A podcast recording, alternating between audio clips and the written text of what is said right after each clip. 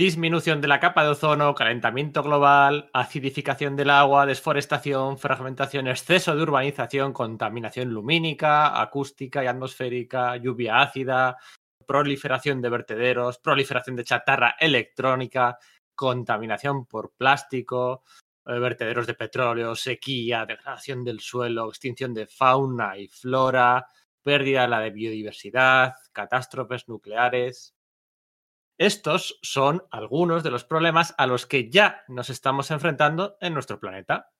Esto a algunos les sonará como a una película ambientada en un futuro posapocalíptico, pero no estamos hablando de algo que sea precisamente una cuestión de última hora. Según los científicos, la humanidad tiene el tiempo contado para resolver la cuestión del abuso de los recursos naturales del planeta. El planeta está en peligro y aquello que se solía decir de que vaya herencia estamos dejando a nuestros hijos y a nuestras hijas, bueno, pues lo cierto es que, es muy real y que no va a ser solo a nuestros hijos y a nuestras hijas, sino que lo vamos a vivir nosotros, por mucho que digan los terraplanistas, los del 5G, los del habeas corpus o los anti-mascarilla. Hoy, 3 de septiembre, en Sala de Peligro, celebramos nuestro primer aniversario. Hoy hace un año, justo un año, 366 días en este caso, que aparecía aquel primer podcast donde debutábamos con mucha ilusión y muchos temas debajo del brazo. Para celebrar este primer año, en este podcast 61, nos ha salido la vena más, eh, más activista. Desde Sala de Peligro queremos aportar nuestro granito de arena, que es lo que se suele decir, ¿no? Aportar nuestro granito de arena con este programa especial desde una parte activista, pero también desde una parte comiquera vamos a juntar ambos mundos. Desde esta pequeña atalaya, ¿eh? que son los TVOs, vamos a intentar observar en qué obras, qué autores y cómo se trata la cuestión de la preservación del medio ambiente en, en distintos subgéneros o en cómics de distintas procedencias. Y vamos a hacerlo con una labor no didáctica, mm, un poco pedagógica y, bueno, intentaremos que sea también eh, divertida. Porque aportar conocimiento, crear conciencia global y mover a la gente a actuar siempre está bien. Para ello, para esta manifestación radiofónica al grito de tenemos una meta, salvar nuestro planeta, me acompañan tres compis de sala de peligro, un invitado de excepción y varias voces en forma de mini audio. Hola Iván, muy buenas, Iván Galeano. Hola Pedro, muy buenas. Aquí estamos, bueno, aquí estoy yo con muchas ganas de empezar este programa que le tengo, le tengo ganas desde hace tiempo, un tema que, que tocaba ya hablar de él. Bueno, hemos ido tirando del hilo, ¿eh? Y salían, bueno, referencias muchas más de los que de las que pensábamos en un primer momento, además. Sí, sí, sí. Hay, hay, yo creo que hay referencias sobre ecología en los cómics, pues prácticamente casi desde, desde el, el nacimiento del, del, medio, de distintas formas y en distintas medidas. Pero sí, sí, ha habido un poquito de todo.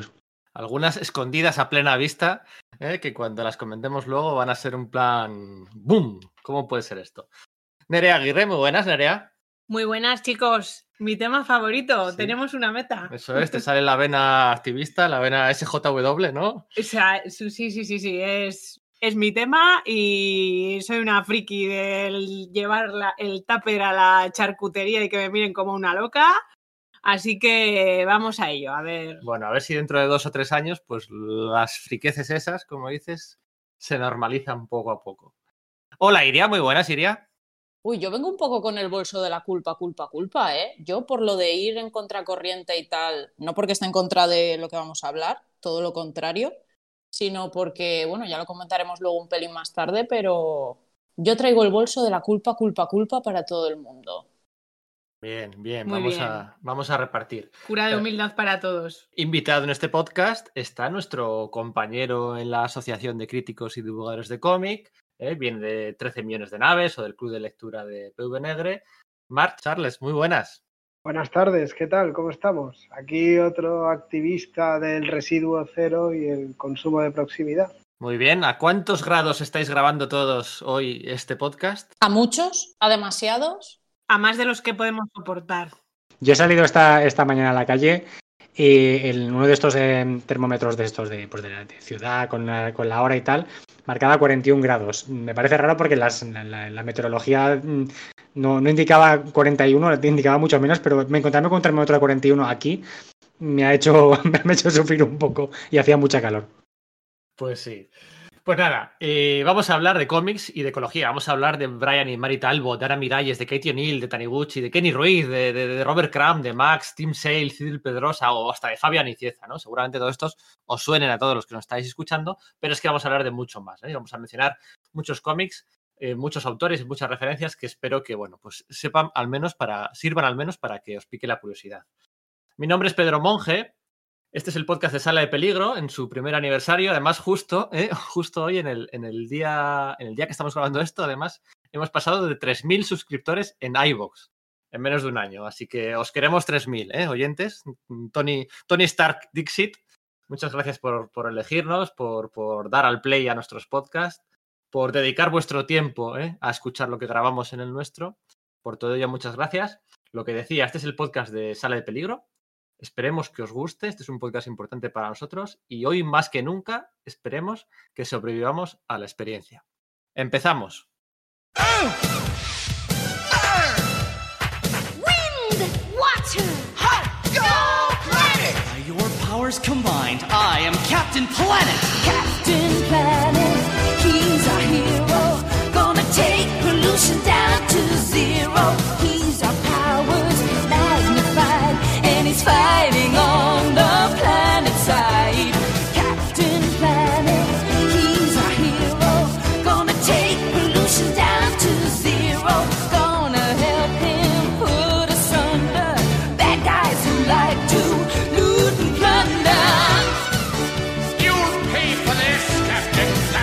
Venga, vamos allá, vamos allá con un poquito de tertulia, ¿no? Eh, es cierto que durante el confinamiento pues se ha parado un poco todo, ¿no? Pero quizás mucha gente no lo sepa, pero durante los últimos meses, durante los últimos años, a lo largo y ancho de toda Europa, en muchos institutos y universidades, lo cierto es que los propios estudiantes han encabezado muchas huelgas, huelgas y manifestaciones todos los viernes, ¿eh? huelgas semanales, ¿eh?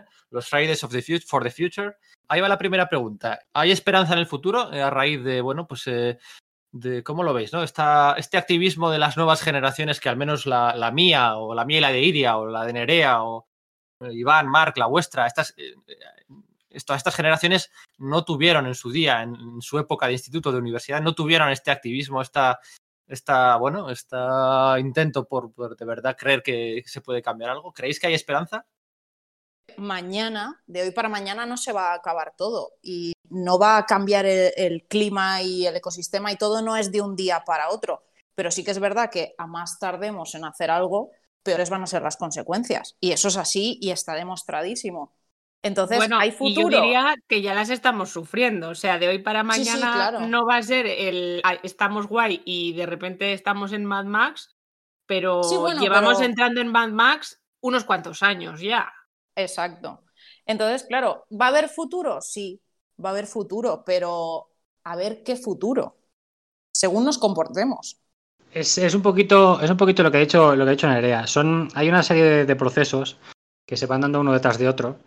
Y, y, claro, no es, un, no es un de hoy para mañana en el sentido de que, claro, hoy estamos en blanco y mañana estamos en negro, sino que se van a ir dando eh, los diversos sucesos y lo importante es que estemos informados de qué es lo que está sucediendo. Porque a lo mejor tenemos una idea de que el planeta es de una forma, porque lo, lo había sido así siempre y ya no lo es. Un ejemplo, hace dos días se anunció de que según los científicos eh, Groenlandia ya ha entrado en deshielo, es decir, el hielo que hay en, en, en Groenlandia no se va a recuperar, ha entrado en, fase de deshielo y el, el, hielo no se va a ir regenerando pues como hasta entonces, que se podía deshelar en, pues, en, fechas más cálidas en verano y luego recuperarse en invierno, que es lo que está pasando también en el Ártico. Pero en, Groenlandia ya ha sucedido esto. En una, una, una, cosa que yo, yo, leo mucho cuando, cuando leo artículos de, de, cambio climático es el tema de los, los tipping points, que son, son sería, se puede traducir como los puntos de no retorno, ¿no? que hay una serie de, de momentos eh, clave que si los superamos, pues eso ya las cosas van a cambiar. ¿no? Y sucede para temas como, por ejemplo, el, el deshielo de las grandes masas, grandes masas árticas o antárticas, y, y, con la deforestación, eh, la deforestación también, que hay un punto en que cuando los, los bosques o las junglas no son lo suficientemente grandes, eh, es más, son más frágiles. Eh, es más difícil mantenerlos. Entonces, son todos estos puntos, estos momentos que hay, vigil, hay, que vigilar no entrar en ellos. Y que, claro, nos ponen en, un, en, una, en, una, en un tema de procesos, de van sucediendo las cosas una detrás de otra y además todo va relacionado, todo se va alimentando unos a otros. Por lo tanto, es cuestión de ponerse lo más pronto posible. No, no alarmar a la gente, pero sí dar, em, transmitir los conocimientos y, y, em, implicar a la acción. Sí, pero bueno, eh, sobre la pregunta que nos lanzaba Pedro de si hay esperanza o bueno, yo vengo con mi idealismo debajo del brazo. Sí, sí, sí, por supuesto. Y creo que el hecho que, que comentaba de los Fridays for Future y demás, todo este movimiento de Greta un poco a, a- a ese, a esa zaga, ¿no? Eh, demuestra que sí hay esperanza. O sea, ahora el ecologismo es mainstream. Eh, mola ser ecologista. O sea, a los jóvenes les motiva moverse por el planeta. Me parece que ahí es donde está la Sí, pero, esperanza, ¿no? ah. Hace 20 años el que era ecologista era un raro que no se compraba Sí, sí. microondas porque pensaba que, bueno, pues, pues no sé, que se le iban a hacer palomitas las naranjas. Pero mira, pues ahora resulta que sí que es mainstream o sea, y mola, ¿no? Hay que tener también un punto ahí de cuidado, ¿no? Porque está bailando entre el mainstream y, y el meme, ¿no? Parece que a veces eh, ha pasado de contracultura a mainstream y de mainstream está pasando a meme. Y no sé si eso es peligroso, eso es útil. Bueno, yo creo que las generaciones jóvenes vienen súper concienciadas con el tema, que se están haciendo cosas.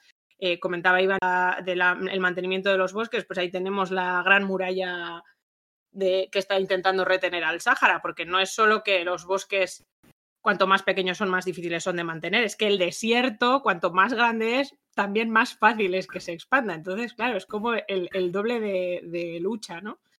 Y, Exacto, y ahí sí, tenemos sí, una gran muralla que se está construyendo con la colaboración de muchísimos países. Que eran 30 países, ¿no? Algo así. el- todo el- N- una no sabría el número de países que países, colaboran, sí. pero bueno, luego es que además se puede se pueden hacer donativos fuera de fuera parte de los países que están implicados en ceder su territorio para, para replantar esta gran barrera. Ya, pero también yo entono el mea culpa en esto, ¿no? Porque sí, la The Great, Wall, The Great Green Wall, ¿no? Que es como con- tirando un poquito con bala a, a Trump, ¿no? La, la gran barrera verde, el gran muro verde. Yo me enteré de esto, eh, ¿vale? Me enteré eh, viendo un telediario porque había unos, unos medio yihadistas que precisamente lo que estaban haciendo era ah, desplantando todos los árboles y arrancándolos, ¿no? O sea, no me enteré, o sea, no llega la información o no me llegó la información en el momento bonito, en el momento verde, sino en el, en el momento malo, ¿no? Quizá, no sé. Sí, bueno, sí que es cierto que es una cosa que no se comenta en los telediarios, pero bueno, es- sí que es un proyecto que lleva mucho tiempo y te diría que incluso antes de Trump.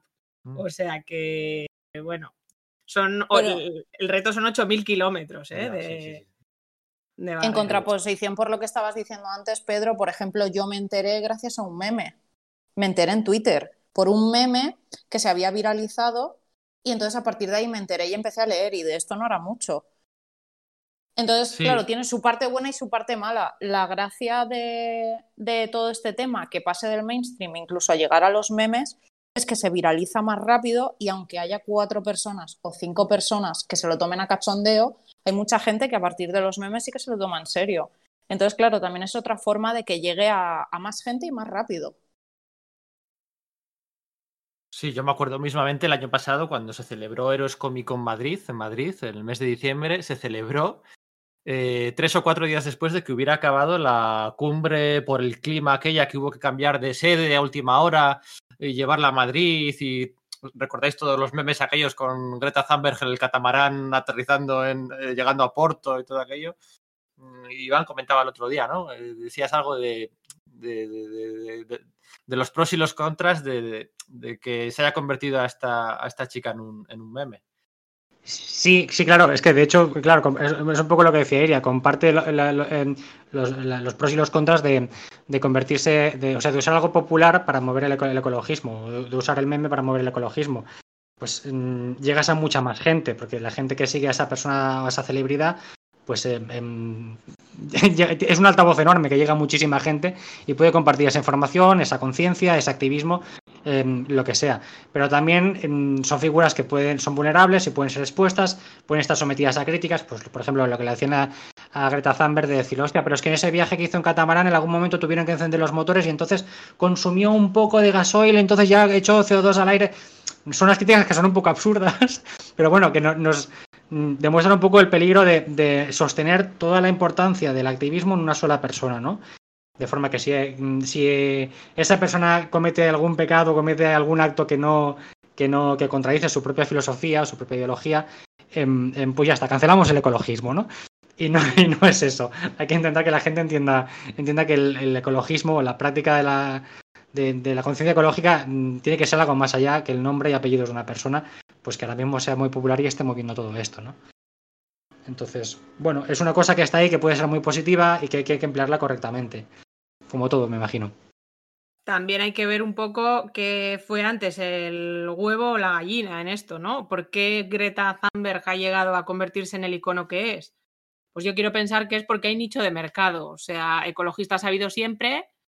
Eh, normalmente habremos conocido todos y tendremos, nos vendrán ejemplos en la cabeza. No suele ser gente o no solía ser gente con un estereotipo fácil de ignorar. O sea, siempre era gente pues, que iba vestida de una manera muy determinada, llamativa, No, ha habido siempre, etcétera. pero a mí me, me- me sale, me sacas de, de Félix Rodríguez de la Fuente, que no sé si encaja en este perfil de ecologista de POM. Pues ¿vale? sí, al Pues retro. me sacas de ese nombre y no te sabría recitar ningún otro nombre de. Que. A eso no me refiero, que, que ahora, pues quizá mm, este personaje se ha convertido en meme y ha llegado a donde ha llegado porque realmente había nicho, porque realmente había ahí un pozo de cultivo de jóvenes que se dan cuenta de lo que está pasando y bueno, pues han encontrado este icono, eh, pero podría haber sido otra persona, ¿no? Lo importante es que no ha quedado en saco roto, que resulta que, mira, sí, Sí, se ha convertido en un sí. icono porque hay gente que la sigue y hay gente dispuesta a que le convenzan y a que le, le, le cuenten los problemas y las soluciones. Sí. Y luego, Bueno, luego también, también en Uy, perdón, Marc, dime, Marc. No, no, estaba escuchando con mucho interés, pero la realidad es muy tozuda y en lo que está de acuerdo la comunidad científica es que estamos ya inmersos en lo que se llama el cambio climático, ¿no? El fenómeno que ya es, ya es irreversible y lo que se trata es de mitigar las consecuencias. Entonces, eh, yo creo que, la empresa periodística, tengo formación periodística, perdonadme, pero me sale. Evidentemente las empresas periodísticas para vender su producto que no es otro que las noticias en formato revista, programa de televisión, tienen que crear fenómenos mediáticos. Greta Thunberg, por desgracia, es el último fenómeno mediático. Pero hay algo que es inevitable y eso es irreversible y es que el cambio climático está aquí y evidentemente cada vez más va a ocupar más la actualidad, la actualidad que crean los propios medios de comunicación. Evidentemente, desde nuestra ima- vertiente como activistas, no todas las veces vamos a estar de acuerdo como ellos van a usar las figuras que puedan usar o la lucha como nosotros la, la veamos o nuestras reivindicaciones y nuestros deseos como los queramos llevar. Pero es evidente que, que, que, es, que está ahí y que va a marcar la agenda y que no lo van a poder esconder y que le pueden dedicar horas y horas a si la Sí. chiquilla está bien o no está mal de la cabeza, por lo que sea, pero que el fenómeno está ahí y la lucha está Otra, ahí. otra de las mm, cruzadas, ¿no? Muchas veces de los eh, medios de comunicación es eh, atribuir, eh, no sé si va a ir por ahí, Iria, atribuir la culpa a, a- a- bueno, al usuario final, ¿no? O, o hacer sentirse culpable al usuario final, que si por consumir carne, que si por no sé qué, que si por comprarse un coche de gasolina, que si... A ver, yo lo de la culpa, culpa, culpa lo decía precisamente por eso. Y lo decía precisamente por eso, por, por conocimiento de causa, porque yo soy diabética. Yo gasto al cabo del mes un montón de medicación y un montón de cosas, básicamente para no morirme. Entonces yo hay según qué tipo de cosas que para conseguir reciclarlas tengo que hacer unas cosas que alucináis. Entonces, claro, si una persona como yo dice, pues mira, chico, yo no me voy a matar tanto, pues claro, una persona no pasa nada. El problema es si todos los diabéticos del mundo nos pasamos el reciclaje por las narices o si todas las personas que no tengan enfermedades que generen un residuo como por ejemplo puedo ser yo, decidan que pues bueno, que van a ir a absolutamente todos los sitios aunque pudieran ir andando, que van a ir con el coche. ¿La culpa es únicamente de ellos? Obviamente no. ¿La culpa es equiparable a las grandes empresas que deciden que en lugar de invertir en un sistema de filtrado de residuos y de reciclaje de residuos lo van a tirar al mar directamente? Que eso pasa mucho y también se ve mucho. Pues obviamente la, la culpa no es la misma, porque las emisiones que, que hacemos individuos y empresas no son las mismas. Ahora, que si todos los individuos hiciéramos un poquito Ya no digo que todos nos volvamos loquísimos de un día para otro y lo hiciéramos todo perfecto, cosa que sabemos que es imposible, pero que todos hiciéramos lo que pudiéramos, más hacer presión para que las grandes, para que quien puede apretar a las grandes empresas los aprieten, eso sería lo ideal. Complicado. Claro, ahí le has dado, sí. claro. Complicado, sí. ¿Que podemos hacerlo? Con que cada uno hagamos un poquito más de lo que estamos haciendo ya sería una mejora. Pero el otro día no sé con quién estaba yo que me decía, no sé si igual, igual también lo hacéis vosotros, no lo sé, que me decía que él hacía su propia pasta de dientes. Y claro, yo durante. ¿Cómo? Sí, ¿Cómo sí, sí. eso? durante 1,5 microsegundos, pues hombre, te, te- contagia cierta culpa, ¿no? Diciendo, joder, este tío va hasta el extremo, va. eh, bueno, tío, no, era tía. Va a tope, ¿no? O sea. Mm, eh, Cala, ¿no? A veces cala, el, estaría haciendo lo suficiente, no estaría haciendo lo suficiente. No, no sé si os pasa a vosotros o qué es lo que hacéis vosotros. Sí, sí, sí. ¿Cuál, cuál es, Es tu- que- vuestro granito de arena? Es que este, este es el tema de la, de la, de la, de la adquisición de conciencia ecológica. Eh, precisamente es lo, lo mismo que lo del cambio climático, de que no es de, de hoy para mañana, pero está sucediendo y sucede, y sucede en un proceso. La conciencia ecológica también es un proceso. Tú empiezas haciendo cosas y según vas obteniendo más información, y por eso es tan importante dar la información, vas corrigiendo tus, em, tu, tu comportamiento para ser cada vez más ecológico, ¿no? Porque a lo mejor tú empiezas a adoptar pautas que crees que son ecológicas y, y al final no lo son por otro lado. Por ejemplo, el tema de los, de los coches. Sustituimos los coches por eh, coches eléctricos. ¿vale? Hostia, hemos reducido la, emisión de CO2 bastante si conseguimos llegar a, sustituir el, parque, automovilístico de forma importante. Pero ¿qué pasa luego con las baterías de los coches eléctricos? ¿A dónde va eso? ¿Y la energía que alimenta esas baterías, de dónde sale? Es volver a, plantearse las preguntas según vamos, eh, eh, dando pasos. Y por eso es importante empezar en algún momento ya a tener conciencia ecológica porque tendremos que corregir nuestras acciones y tendremos que ir aprendiendo y reaprendiendo. Entonces yo creo que no es tanto una cuestión de, ir con, la culpa o con el, peso sobre los hombros, sino decir, vale, hostia, he aprendido esto, vale, hacemos otro cambio. Vale, esto que estoy haciendo así, ¿me he enterado de, esto nuevo? Pues vale, vamos a, reenfocarlo, a redirigirlo.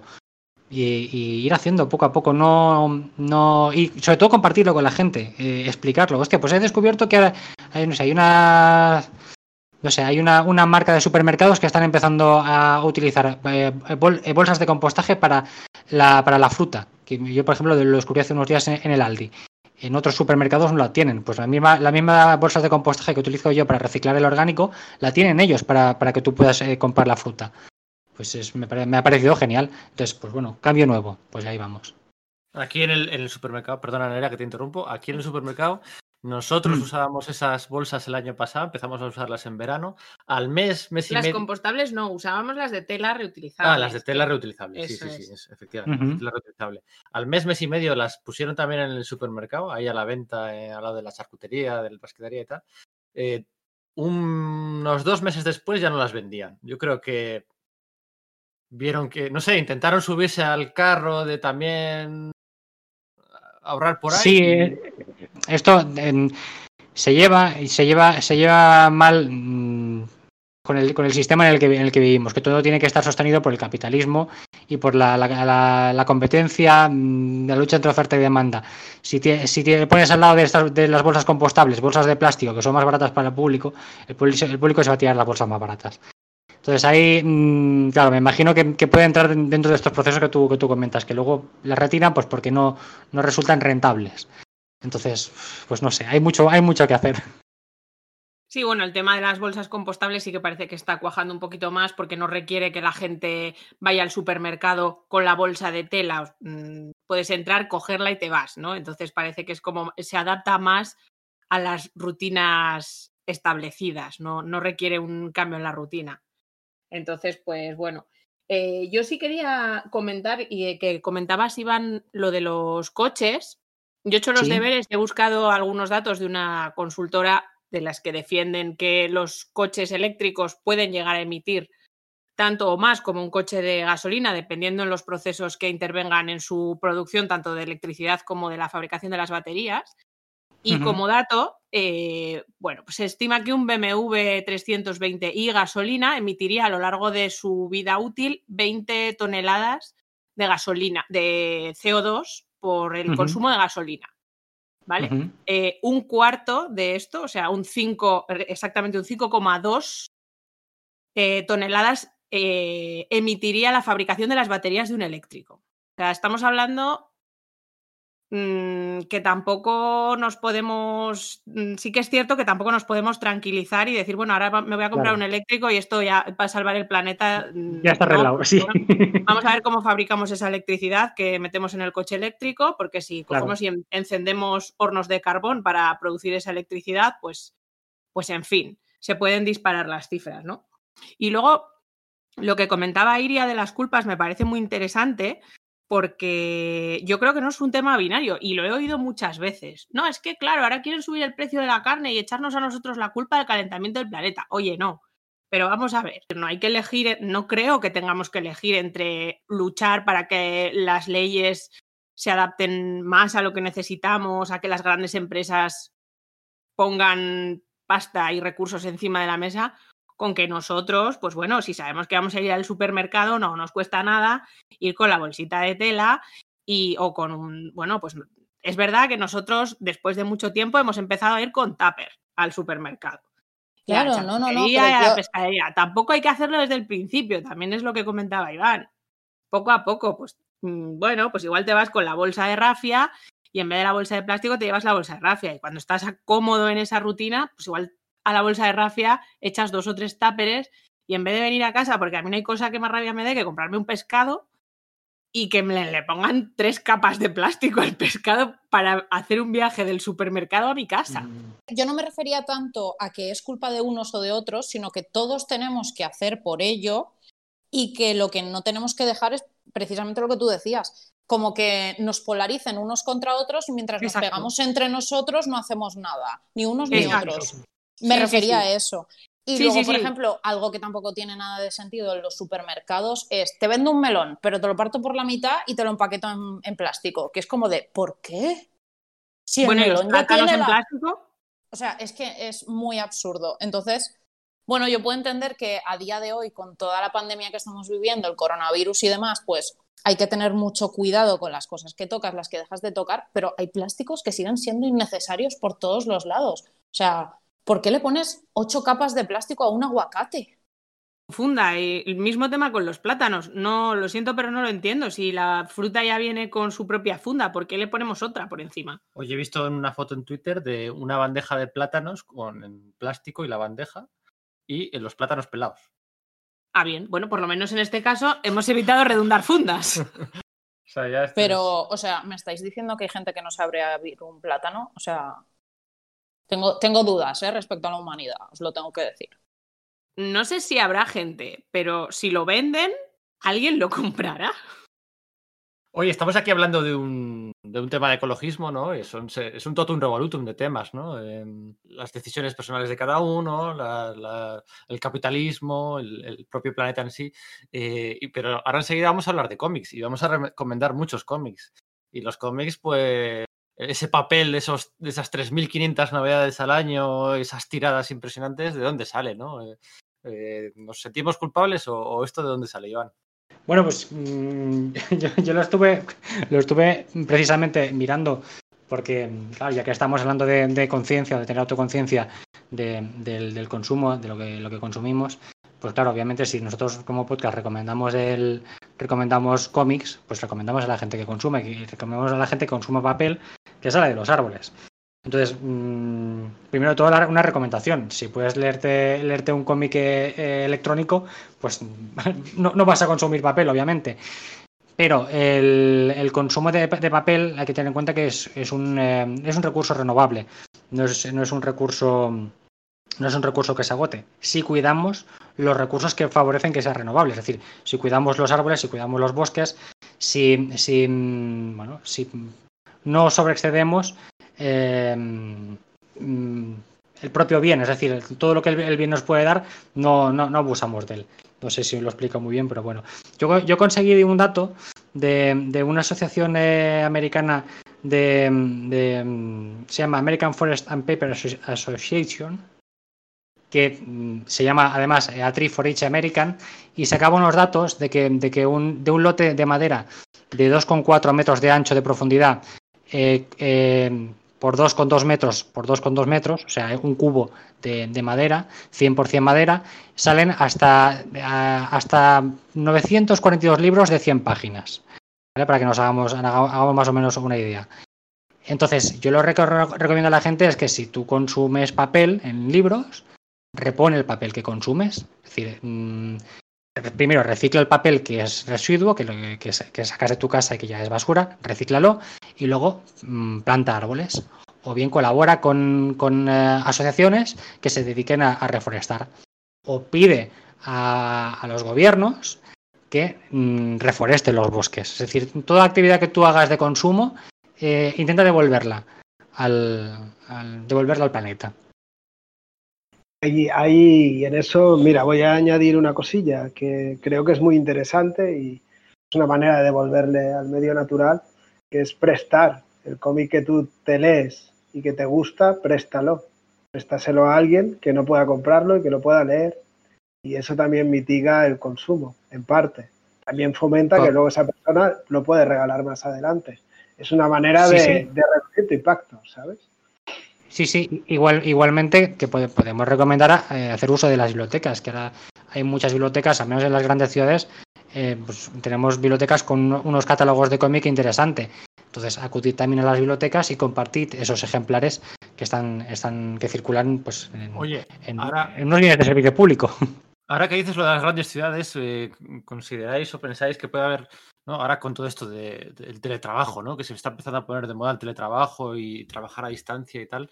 eh, bueno, claro, evidentemente todas estas grandes urbes donde se concentra tanta población y, todo lo que ha llevado, ¿no? De la, eh, bueno, pues de, de toda esa migración de la gente del pueblo a la ciudad, que bueno, que es un- una de las causas más de- de todo el desgaste de, en el cambio climático. ¿Pensáis que, podría haber un cambio de paradigma y que, mucha gente volviera bueno, pues a trabajar a sitios eh, eh, menos, menos saturados de gente a través de bueno, pues un cambio de paradigma con el teletrabajo y que se pudiera, bueno, pues cada uno tener su huertito, cada uno tener su cosita en el pueblo? mm, Irse, irse al pueblo siempre está bien. El problema es que no es algo tan, tan rápido ni tan fácil. Algo que leí no hace mucho, eh, relacionado y no con el tema que estamos hablando, es que el coronavirus lo que ha hecho ha sido adelantar 15 años movimientos poblacionales que se iban a dar, eh, pues lo dicho, en los próximos 15 años. Entonces yo creo que ahí también entra mucho el, eh, el teletrabajo que estabais comentando y la creación de nuevos empleos. Porque claro, hay muchos empleos que a causa de, a causa de todos estos cambios se van a destruir. Y eso es así, la economía está cambiando y está cambiando a la fuerza, que es como pasan siempre las cosas en la historia. Las cosas pasan a la fuerza porque ya no, no dan más de sí. Entonces, eh, la gente que está como súper preocupada, en plan de, oh, es que se van a destruir no sé cuantísimos puestos de empleo y se crearán otros tantos distintos. Entonces, lo que deberíamos hacer como sociedad, vivimos en una sociedad, como sociedad sería aprovechar el momento para que los nuevos cambios que se implementen en la economía incluyan también una mejora para todo el tema de la ecología y, de, y del combate contra, contra el cambio climático, que sería lo ideal, como siempre. Luego del dicho al hecho, pues ya lo que nos Es cueste. que, es que además eh, estoy muy de acuerdo contigo, Iria. Muy de acuerdo con lo que ha dicho Pedro. Creo que la gente va a tender a salir de las ciudades. Creo que todos nos hemos dado un poquito cuenta de lo duro que es pasar mucho tiempo en casa, en una casa sin terraza, sin jardín, etcétera. Pero aquí me voy a poner pesimista y creo que sin un esfuerzo real por parte de todos, incluidos los gobiernos, eh, tanto nacionales como autonómicos, no implica el hecho de que la gente se vaya a los pueblos que crezcamos en conciencia ecológica. Porque en el pueblo la gente ya llevan varias generaciones utilizando los pesticidas y todos los tipos de agricultura eh, exhaustiva y vamos, lo peor en, en agricultura y en ganadería, eh, muchos años y varias generaciones. Entonces tú te vas al pueblo, te pones tus tomates les entra un hongo y lo que te va a decir el señor que lleva cultivando tomates ahí toda la vida es que les eches unos polvitos azules. No que hagas una infusión de ortigas y echársela pacientemente durante tres semanas, ¿no? No, claro, claro, Entonces, pero eh, aparte también es que eso va relacionado con todo el tema de infraestructuras y demás.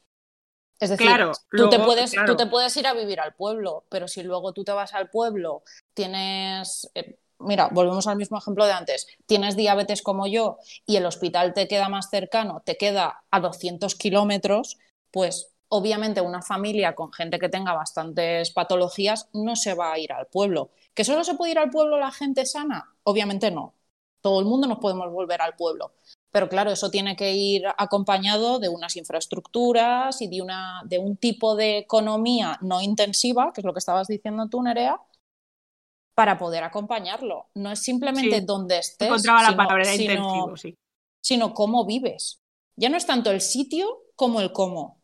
Sí, sí, hacen falta infraestructuras eh, desde la recogida de basuras, que no está en muchísimos pueblos adaptada. Bueno, al final, que por eso está el eterno debate ¿no? de la España vaciada y demás.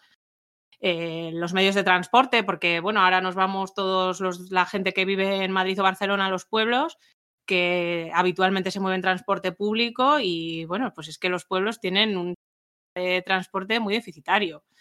Entonces, bueno, sí, sí, eh, habrá, con- gracias al teletrabajo, la posibilidad de hacerlo, pero además hay que hacer un esfuerzo extra si queremos que esto traiga de la mano una mejora. En, en el, pueblo, en el pueblo no tenemos tienda de cómics. ¿eh? Em, bueno, ¿qué más queréis, queréis comentar algo más así de vuestro día a día? De, yo qué sé, dónde compráis la fruta o si os la traen a casa de un huerto urbano, si tenéis... ¿Queréis comentar algo más antes de pasar a, a la parte más comiquera? Yo donde vivo no se puede reciclar, literal. Y hay denuncias al respecto puestas al ayuntamiento y el ayuntamiento ya ha perdido varias denuncias eh, puestas por la gente y demás, porque aunque nos han puesto por todos lados la- los cubos de basura diferenciados, pues para el cristal, para el plástico, para tal, cada noche pasa el mismo, el mismo camión, eh, coge todos los cubos y los mezcla y dices, bueno, es que será un camión de estos modernos que por dentro va compartimentalizado. No, es el mismo camión desde hace más de 25 años. Quiero deciros, he vivido aquí toda la vida. Entonces, claro, que la gente sepa también que ese tipo de conductas se pueden denunciar. Que la gente se cree que, que no puede, que, ah, bueno, es que si el alcalde, si la alcaldesa, tal. No, no, no. Ese tipo de conductas hay que denunciarlas. Pues mira, yo eso no, lo- no lo sabía y me parece súper interesante porque también es un argumento en contra del reciclaje que he oído a menudo. ¿Para qué voy a reciclar si luego lo juntan todo? Y yo no puedo hacer nada al respecto. Pues mira, si es denunciable, oye, Luego esa es otra. Eh, hay un impuesto que pagamos todos, ¿vale? Que es un impuesto eh, de basuras y eso es- creo que es a nivel estatal. No, no, no os lo puedo asegurar, pero juraría que es a nivel estatal. Un impuesto de basuras que en teoría para lo que sirve es para que se separe la, la basura, ¿vale? Entonces, claro, hay gente que dice, ay, si yo pago el impuesto de basuras, ¿por qué tengo que separarlo? Vale, ese argumento es una castaña, por no decir otra palabra más fuerte, por si hay niños escuchando el podcast. Eso es una castaña porque no es lo mismo que directamente nosotros eh, separemos la, la basura y vaya a su correspondiente puesto de reciclado directamente, que no que la gente que está trabajando en los vertederos y demás, que no es tanta como podríamos pensar, tenga que hacer absolutamente todo el trabajo. Entonces es una cuestión de trabajo en equipo, literalmente. Entonces, claro, mi recomendación es que si la gente que está escuchando este podcast sabe que hay actitudes de sus ayuntamientos, sobre todo en ayuntamientos pequeñitos, más que en grandes, porque los ayuntamientos grandes lo que pasa es que como que tienen más ojos puestos encima y entonces como que tienen que cuidarse un poco más. Pero en ayuntamientos pequeños, relativamente pequeños, como donde yo vivo, se lo pasan todo por el arco del triunfo, algunos, no todos. Entonces, si hay gente que sabe que en sus localidades las cosas no se están haciendo bien, se puede denunciar. Que la gente lo sepa porque eso también ayuda. Igual no es una ayuda directa, pero a la larga es mucho mejor. Yo quería, nada, comentar a raíz de la basura, ya que ha salido, dos temas. Uno, un mensaje de esperanza, porque aquí hay muchos pueblos en la Cataluña rural que se ha implantado el- la recogida selectiva puerta a puerta, con lo cual han desaparecido los contenedores, con lo cual saben los vecinos, a pesar de, de la oposición en un principio, se acostumbran rápido a, a la recogida selectiva, a prepararlo ellos mismos y esa misma concienciación les lleva a darse cuenta de la cantidad de residuos que generan y a moderar esa cantidad de residuos que están generando, sobre todo a nivel de plásticos y envoltorios. Se dan cuenta de, y eso conciencia mucho a la gente a dejar de comprar, pues, lo que comentabais antes, ¿no? De la verdura, la verdura plastificada, la fruta plastificada, la carne plastificada, etcétera, etcétera. Y es la propia gente la que, pues, la que va con bolsas, o la que va con la cesta y pone la fruta directamente, o la fruta y la verdura directamente a la cesta. Y luego a la larga también se genera un segundo, un segundo movimiento muy interesante, que es el reaprovechamiento de todo lo que es el, el residuo orgánico. Y el residuo lo voy a poner entre comillas porque hay muchas partes de la verdura, de la fruta, incluso de, los restos de animales que, tiramos y que pueden tener una segunda vida.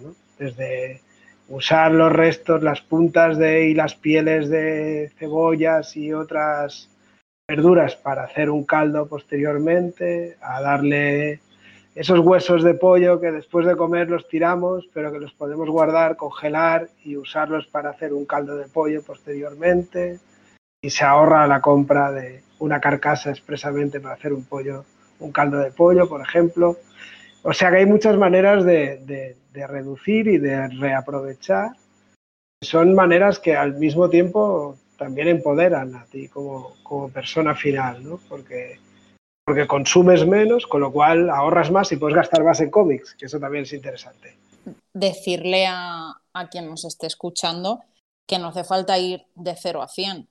Es decir, que quien nos esté escuchando no piense, ah, no, yo es que como no puedo hacer todo eso, pues no empiezo. No, detrás del 1, el 2. Yo, por ejemplo, hago lo que puedo en la zona en la que vivo y en lo que está en mis manos. Yo, por ejemplo, tengo una amiga que lo que hace ella, conozco a poca gente que lo haga. Aparte de tener cuidado cuando hace la compra, reutilizarlo todo y tal, y hacer un, un reciclaje alucinante, por tener, tiene incluso en su casa eh, un cacharro que se compró de compostaje que ahí tira lo orgánico y entonces le genera como una cosa para las plantas, tiene la casa llena de plantas. Bueno, bueno, bueno. Es alucinante. Mira, no lo sé. Hace unas cosas que es una Humus de fantasía lombrices californianas. Es una, es súper divertido para todos los que tengan jardín. Manualidad recomendada. No, no, pero, pero mi, mascotas mi recomendadas. amiga vive en, en un piso y tendrías que ver su casa. Es una jungla de plantas que es una fantasía, lo tiene todo súper controlado, se lo hace todo ella. ¿Yo puedo llevar ese ritmo de reciclaje y de hacerlo bien? Pues no, no me da la vida. ¿Por eso voy a dejar de hacer todo lo que yo pueda? Tampoco. Es decir, que, porque yo entiendo que cuando te metes en estos temas, hay gente que puede decir, Buah, yo es que todo eso ni puedo ni quiero. Porque es como que se aturullan muy rápido de todo lo que, estamos, de todo lo que estamos diciendo. No es eso, no es de ir 0 a 100, es empezar. Empezar con el reciclaje y hacer lo que se puede. Sí, hay una cosa, Iria, que me parece interesante. Yo lo tenía apuntado por aquí por si salía en algún momento. Que eh, estos com- comportamientos, eh, lo que tenemos que hacer es normalizarlos. Es decir, que, que formen parte de, la, de- la vida diaria y cotidiana de cada uno, hasta el punto de que tú te olvidas de que estás reciclando, porque es, ya, lo- ya lo estás haciendo. Es un, comportamiento que antes no hacías, lo adquieres a tu, a tu rutina diaria, lo haces y no, y no te cuesta ningún tipo de esfuerzo. Es cuestión de eso, de desnormalizar los comportamientos que son tóxicos para, para el medio ambiente y para nosotros también, por supuesto, eh, darnos cuenta de ellos y cambiarlos. Y todo eso es, es, es un... eh, por eso hablamos de cambio de conciencia, porque lo que hacemos es normalizar lo bueno, norm- normalizar los cambios mm, que hacemos para bien. Y por eso podemos luego ir añadiendo más cosas. No lo vemos como, oye, cambiamos todo de golpe porque nadie, nadie podría, sino que vamos aprendiendo pues bueno, como, como aprender a nadar o como aprender a ir en bicicleta. Mm, Vamos añadiendo las cosas y al final, pues, no sabes cómo, pero estás andando en bicicleta y antes no sabías. Pues es ex- exactamente lo mismo. Y tener en cuenta que no es una cosa que parece que es- nos ponen deberes, ¿no? No, que puede ser divertido. Bueno, que hay cosas que no. Sí, Evidentemente, sí, separar la basura no es ni divertido ni no divertido, es separar la basura y ya está.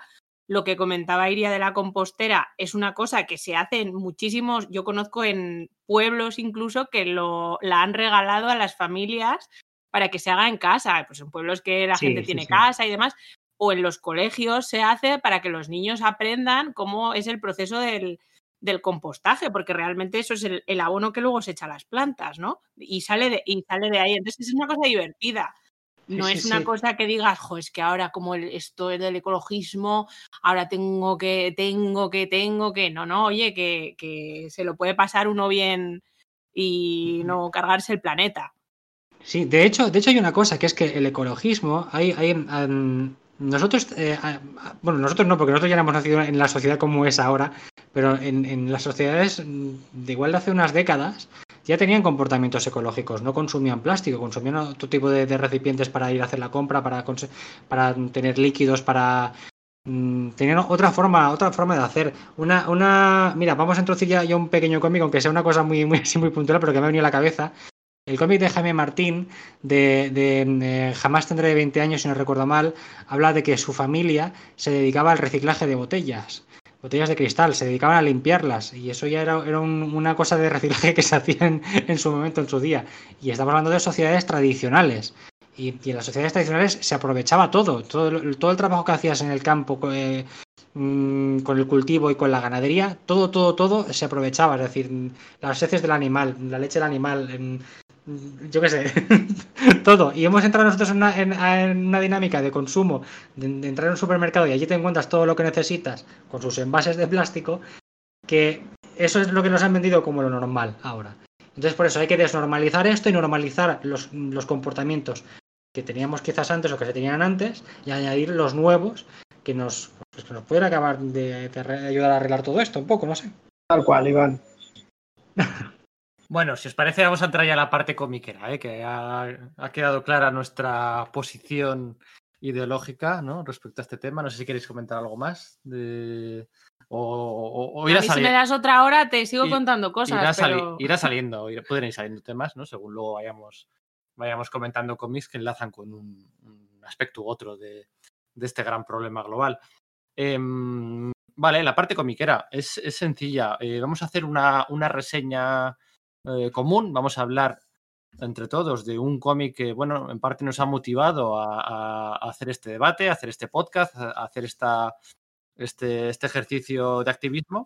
Y después de, este, de esta reseña más en profundidad, pues vamos a recomendar y vamos a mencionar muchísimos có- cómics, ¿eh? Eh, más de pasada, ¿no? Más, menciones así puntuales, en el que intercalaremos eh, audios de compañeros del podcast, de compañeros de la divulgación que nos han mandado, pues haciendo también sus propias recomendaciones. Este cómic del que tanto nos ha gustado, tanto nos ha motivado a hacer este podcast, es un cómic que se ha publicado en estos últimos meses, ha sido publicado por La Cúpula y por dos, bueno, por dos clásicos del cómic británico, por Brian Talbot y por eh, Mary Talbot, ¿no? Em, el cómic es Lluvia, ¿vale? Eh, Vamos a repetir este nombre en muchas ocasiones, Lluvia, eh, a un precio de 20,50 euros, ¿eh? ya nos quitamos el tema precio desde el principio. Y bueno, mm, ¿qué contar de lluvia? La verdad es que es una, una especie de crónica social. Refleja bastante bien un poco todas las posturas, eh, incluso las negacionistas, del tema del cambio climático y cómo ha afectado a algunas localidades locales de, de- Inglaterra. Lluvia, no, es cierto que no entró en los, los esenciales de la Asociación de Críticos y Divulgadores del Cómic, eso no hace que el cómic no sea, no sea menos recomendable. ¿no? Posiblemente eh, de los aquí presentes, eh, muchos apostamos por él y la verdad es que nos gustaría centrarnos más en detenimiento, más en profundidad en este cómic. Así que la primera pregunta es, es obvia, ¿qué, qué os ha parecido y qué resaltáis de él? Bueno, pues mira, voy, a empezar yo, em, porque yo, yo en los esenciales le, le casqué tres puntos a este cómic por, muchos motivos. A mí primero porque por el tema de la ecología, a mí que me parece ahora, de un tiempo a esta parte, me parece un tema esencial, valga la redundancia. Y si sale una obra que además es de, mi campo, que es el cómic, eh, tocando este tema, mm, me parece que hay que destacarla, mm, hay que dest- destacarla en la medida de lo posible. Luego, aparte, me parece una obra muy bien, muy bien, muy bien construida. Es decir, es una, es una ficción pues de, de dos chicas, una chica conoce a otra chica. Em, una ya es eh, activista, ya tiene la conciencia ecológica y la otra no. pero a partir de eh, ella conocer a esta chica que sí que la tiene, va adquiriendo esa conciencia ecológica. Y es un retrato muy, muy bueno. Yo, yo, hasta cierto punto que yo me siento identificado de como yo, yo he, ido o he intentado adquirir eh, cierta conciencia ecológica, mm, me veo reflejado en esas páginas, de cómo vas descubriendo con, pues, con un poquito de sorpresa, con miedo, pues de, de- los peligros eh, que está sufriendo el planeta Tierra. Y entonces lo hace, eh, lo hace desde lo local, desde lo que, lo que tú comentabas en, en Inglaterra, pues hay una zona en la que se practica la, la caza del uro- urogallo, que es una, es ave que, que, bueno, que prolifera, prolifera mucho por, eh, por, esa, por esa zona y que se utiliza para la caza, ¿no? Pues como la, la caza del zorro, por ejemplo. Se, se crían muchos urogallos, eh, se sueltan en el, al, al aire libre y entonces se convocan partidas de caza, pues de gente a la que le entrega una escopeta, van allí a pegar un tiro y se carga un, pájaro, pues porque sí. Eso genera muchos trastornos en el, en el medio ambiente, desde el tema pues que estamos viendo de, de- de sacrificar por deporte a una especie animal, hasta eh, la cantidad de balas de plomo que acaban en la tierra, hasta cómo eh, una gran cantidad de, de la de población de urogallos trastoca el ecosistema en el que pues, van a habitar estas, estas aves, ¿no? Y entonces los, los Talbot lo que hacen muy bien en esta obra, que me, me ha dejado a mí, a mí fascinado, es cómo lo conectan todo, porque en el en medio ambiente, en ecología, todo está conectado al final. El calentamiento global pues afecta a, otras, a otros aspectos de la naturaleza y todo, todo, todo, todo está conectado. Y a mí me parece, me ha parecido fascinante cómo han conseguido trasladar eso pues, a una obra de ficción. Y a mí me, me ha parecido muy bien. No sé, no sé a vosotros qué, qué, tal os ha parecido. Bueno, a mí el, el matrimonio Talbot eh, siempre me ha gustado mucho ese tono didáctico que tiene, ¿no? Y que lo hace, pues, es como, es como una puerta de entrada a este mundo que es muy atractivo. Aparte de su dibujo de línea clara, pues facilita mucho. Ellos son muy sobrios a, a nivel narrativo y te facilitan, ¿no? Que al lector, pues, que, que se sumerja, ¿no? En la lectura, que se meta en el tema.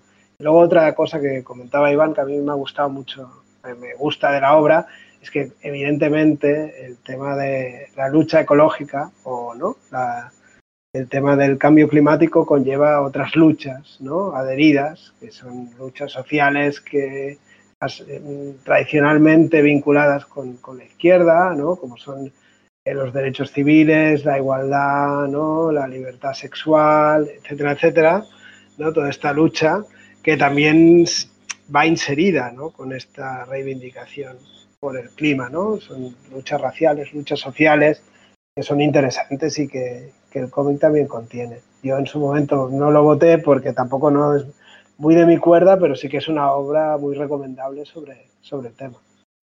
A mí me han encantado tres, tres cosas. La primera es que, como diría Iker Jiménez, tiene los arquetipos de todas las posturas relacionadas con la ecología, ¿no? Eh, desde el padre de Kaz, que es la, la chica que comentaba Iván, que es la que va descubriendo un poco la ecología, dándose cuenta eh, a través tanto de lo que le cuenta su pareja Mitch como lo que ve ella, lo que va viendo. Bueno, pues su padre es el, el- típico señor mayor que vas, no te juntarás con esos activistas de tal, ¿no? La, la parte ecologista convencida, la parte ecologista muy activista, la parte ecologista que no es tan activista, tan de ir a manifestaciones como de mm, hacer las cosas un poco desde el anonimato, como el, investigador que está con la cámara de fotos desde el principio del, del TVO eh, sacando las infracciones de estos cazadores que fomentan la cría del urogallo y con ello cambian el ecosistema. Los cazadores que se creen que ayudan al ecosistema porque, pues si nosotros lo que hacemos es que críen más, precisamente, ¿no? O sea, ¿Cómo vamos nosotros a perjudicar si es que realmente ellos se lo creen? Entonces, es un compendio de todas las, de todas las posturas que No, te no encuentras tengo cuando muy claro si estás hablando del, urugua- de, uy, del uruguayo, ¿sabes? ¿Del urogallo o de los toros? No lo tengo claro, así como duda. Claro, claro, es que es un poco la postura que hay, incluso de los cazadores de, de aquí, de los cotos de caza de aquí, ¿no? Como si nosotros eh, so- somos los que los que mantenemos las poblaciones cinegéticas a raya y demás, que bueno, que pueden tener un punto de razón, pero bueno, ahí está retratado muy bien, eh, con sus más y sus menos, el, el- el estereotipo. Eh, la segunda razón por la que me ha encantado el TVO es porque tiene unas acuarelas que lo desencolaría y empapelaría una habitación con él. O sea, son absolutamente maravillosas. Tienen un despliegue de colores, de eh, ambientación. Estamos en la cama y va todo en azules, estamos en otro sitio y va todo en grises, luego vamos a la Sí. naturaleza. Maravilloso Sí, sí. me parece maravilloso. Y luego, bueno, pues eh, lo que comentabais, ¿no? Que sintetiza, sintetiza todo muy bien desde, porque parece que hablamos de la, la ecología y siempre es todo global. Y no, vemos, aquí vemos que en realidad es un problema local, que Mitch es una ecologista convencida porque es una, es una persona perjudicada, lo primero.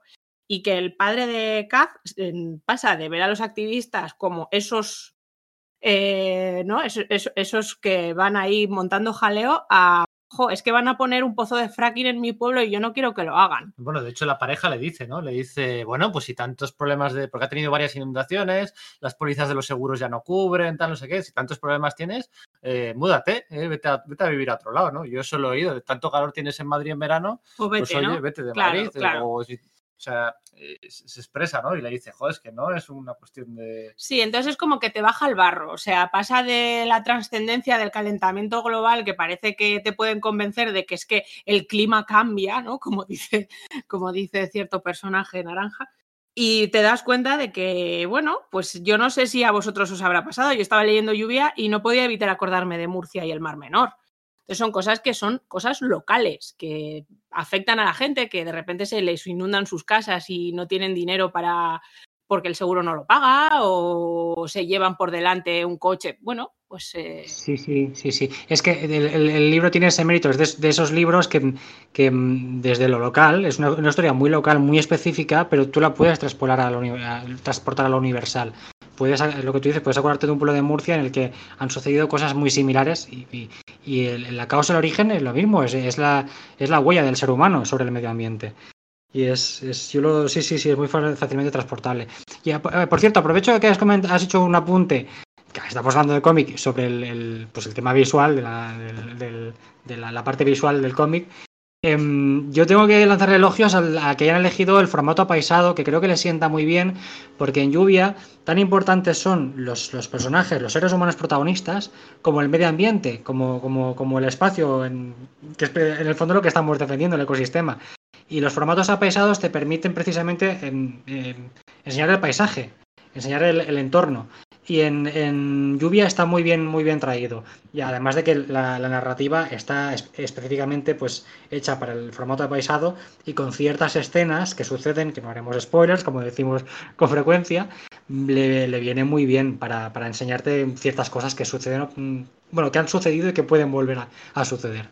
No hemos hablado de. Bueno, hemos, hemos dado por hecho, quizás de forma errónea, hemos dado por hecho quién es Brian Talbot y quién es Mary Talbot. Igual deberíamos eh, bueno, hacer una especie de mini resumen de, quién es Brian Talbot, este, este Alan Moore antes de Alan Moore, si me, si me permitís la exageración. Hombre, yo Brian Talbot llego, llego a él con historia de una mala rata, pero luego cuando empiezas a, a indagar en el personaje, pues lo que dice Pedro, ¿no? Es un Alan Moore antes de Alan Moore, ¿no? Un poco ahí coetáneo con él, ¿no? Y sí que nos llegaron más tarde sus aventuras de Luther Arkwright y El corazón del imperio. De hecho, creo que llegó primero la secuela, que era El corazón del imperio, y posteriormente nos llegaron esas aventuras, ¿no? Y, y como, como tándem, ellos se han apuntado más tarde, ¿no? Pero bueno, Sí. él, él también tiene, tiene una conciencia ecológica ya desde, desde el principio, ¿no? Un poco. Estos temas eh, tocados en la ciencia ficción, siempre hay ese tema de ese futuro distópico, un poco ya en estas primeras aventuras. No sé si, si estáis de acuerdo conmigo, Pedro o Iván, no sé si. Sí, sí, no, lo que, lo que eh, también es cierto es que con el, el, el tándem con Mari, eh, en, en las obras que han hecho conjuntamente, se ve, se ve pues el, el- más claramente o más explícitamente el viraje hacia el cómic social, ¿no? Sus trabajos, por ejemplo, sobre, sobre figuras del feminismo, o por ejemplo, en, la, en otra que quizás lo sería eh, sería menos obvio un cómic social, pero que en el fondo lo es también, la de La niña de sus ojos, que es hacer una alternancia de biografías de la, la hija de, de James Joyce con la propia Mary Talbot. Comparan, comparan biografías de ellas en la relación con sus padres y en el fondo está denunciando pues el, maltrato que han sufrido las mujeres durante, durante mucho, mucho tiempo. Y, por, por lógica, mm, es que no me estalla nada cuando, cuando yo descubrí eh, con- o conocí que, que existía lluvia, pues que no me estalla nada que esta pareja haya sacado un libro de materia ecológica. Es como, como súper razonable, ¿sabes? es que es lo, lo que tienen que hacer. Yo no soy mucho de Granville, ¿eh? no admito que no me acaba de entrar del todo, ¿vale? Pero esas obras del Talbot primigenio, ¿no? De, del- de los 70, de los 80, eh, que bailaba, eh, bailaba muy bien, además se movía muy bien entre, entre lo indie y lo mainstream, ¿no? Bueno, uno de los arcos argumentales más famosos, posiblemente el más famoso de Sandman, tiene uno de los capítulos dibujados por Brian Talbot, nada más y nada menos, ¿eh? Alguna incursión en el juez Dredd, se movía muy bien, ¿no? Sabía moverse muy bien. Y, y bueno, pues este último trabajo más serializado con Granville son varios tomos. De hecho, no recuerdo ahora mismo cuatro tomos, cinco tomos, no recuerdo cuántos son. Cinco, Cinco, creo. ¿no? Sí, cinco. No sé si el cinco era más go- especial, no me acuerdo bien.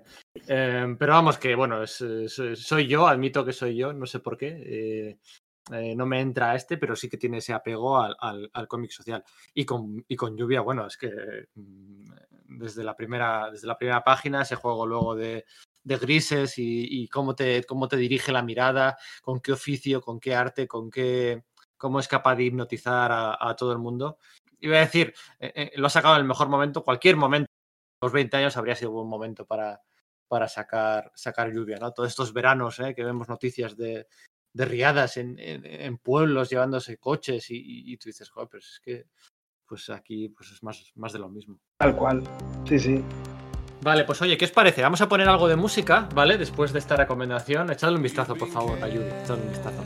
Eh, vamos a poner algo de música y ya entramos a, a de huello a, bueno, pues una suce- sucesión de menciones en distintas procedencias de cómic eh, a lo largo y ancho de, de este planeta. You've been lied to.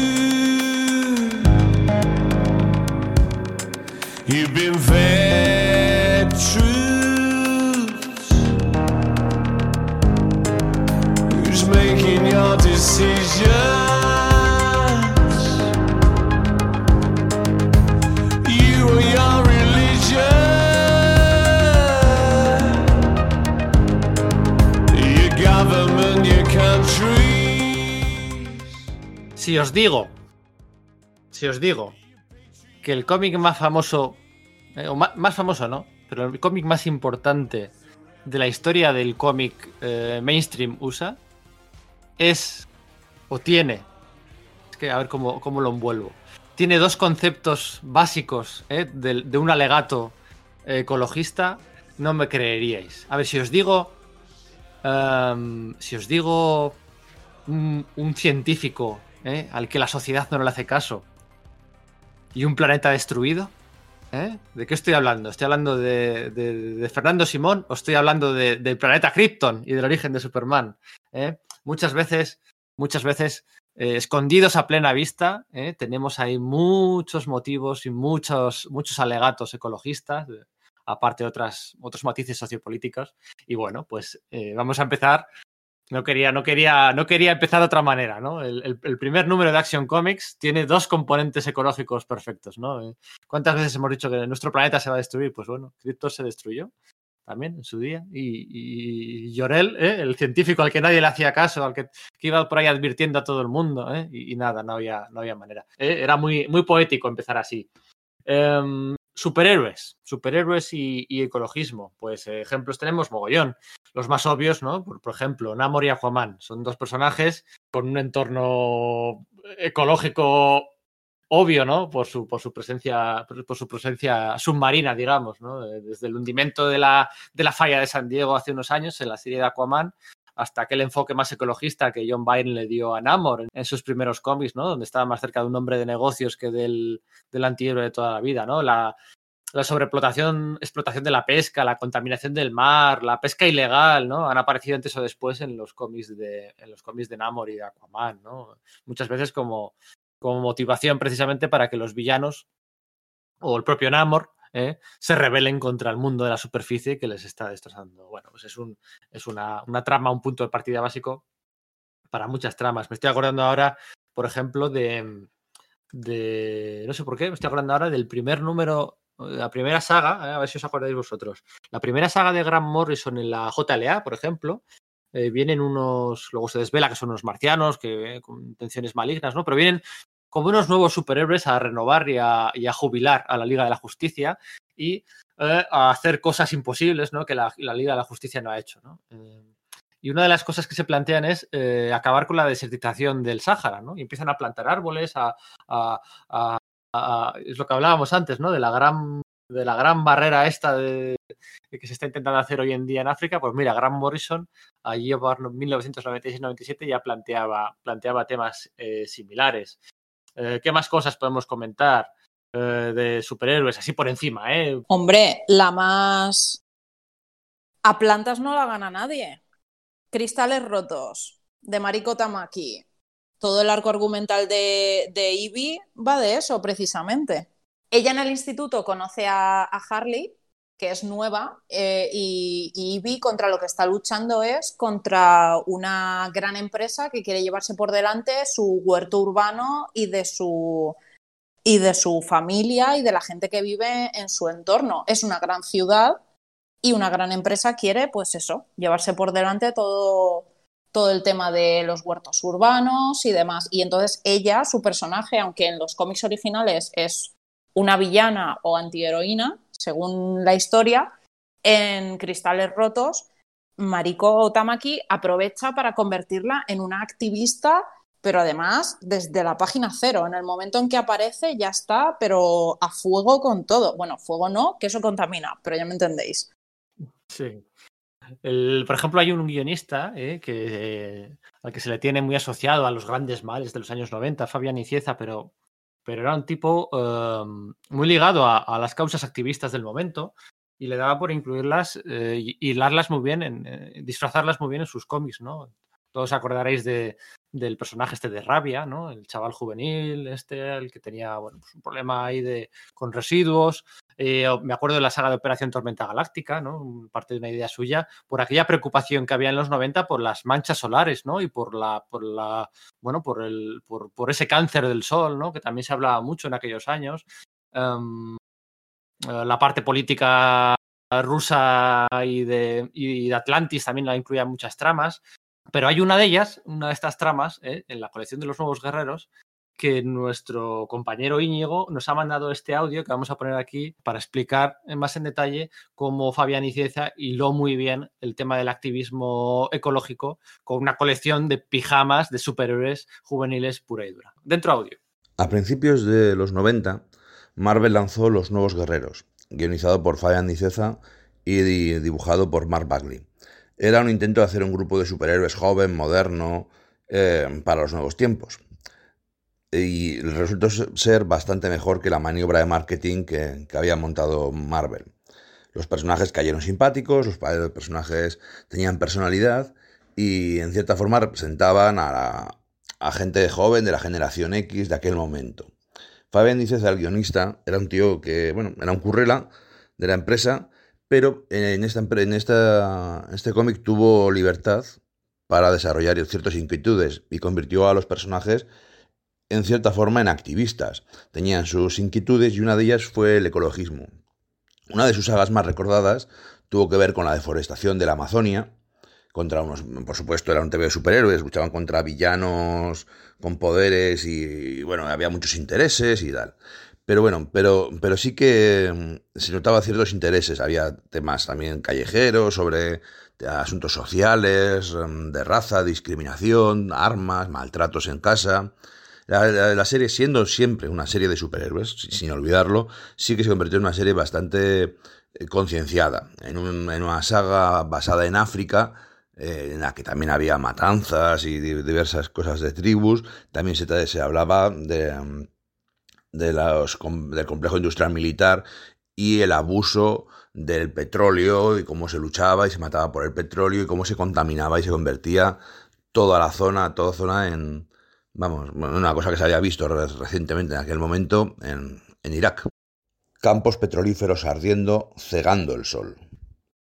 No puedo olvidar la obra maestra de Grant Morrison, Animal Man, en la que el guionista escocés volcó todos sus intereses incluido su vegetarianismo y su activismo por el de la, defensa del medio ambiente y sobre todo, en particular, de los animales. Es famoso el episodio que habla sobre la matanza de, de delfines indiscriminada que se monta, bueno, que se montaba y que de cierta forma sigue en Islandia y, diversas actividades así. El personaje Buddy Baker, Animal Man, era un tipo que, que desde luego colaboraba activamente con, temas ecológicos y con protección de animales.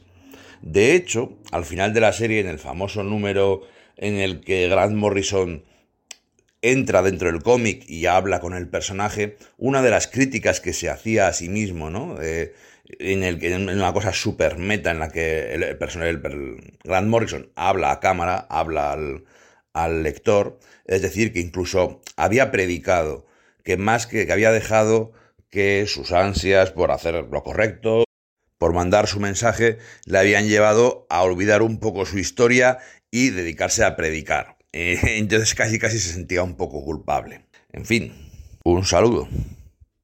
Pues sí, efectivamente, Ni- Nicieza un, un crack, ¿eh? hay rabia, los vertidos nucleares, había cómics de la represión policial, ¿eh? que se está hablando hoy en día en Estados Unidos, pues ya él metía ahí los cómics de los Vengadores, los policías pegando a los hippies en la primera página.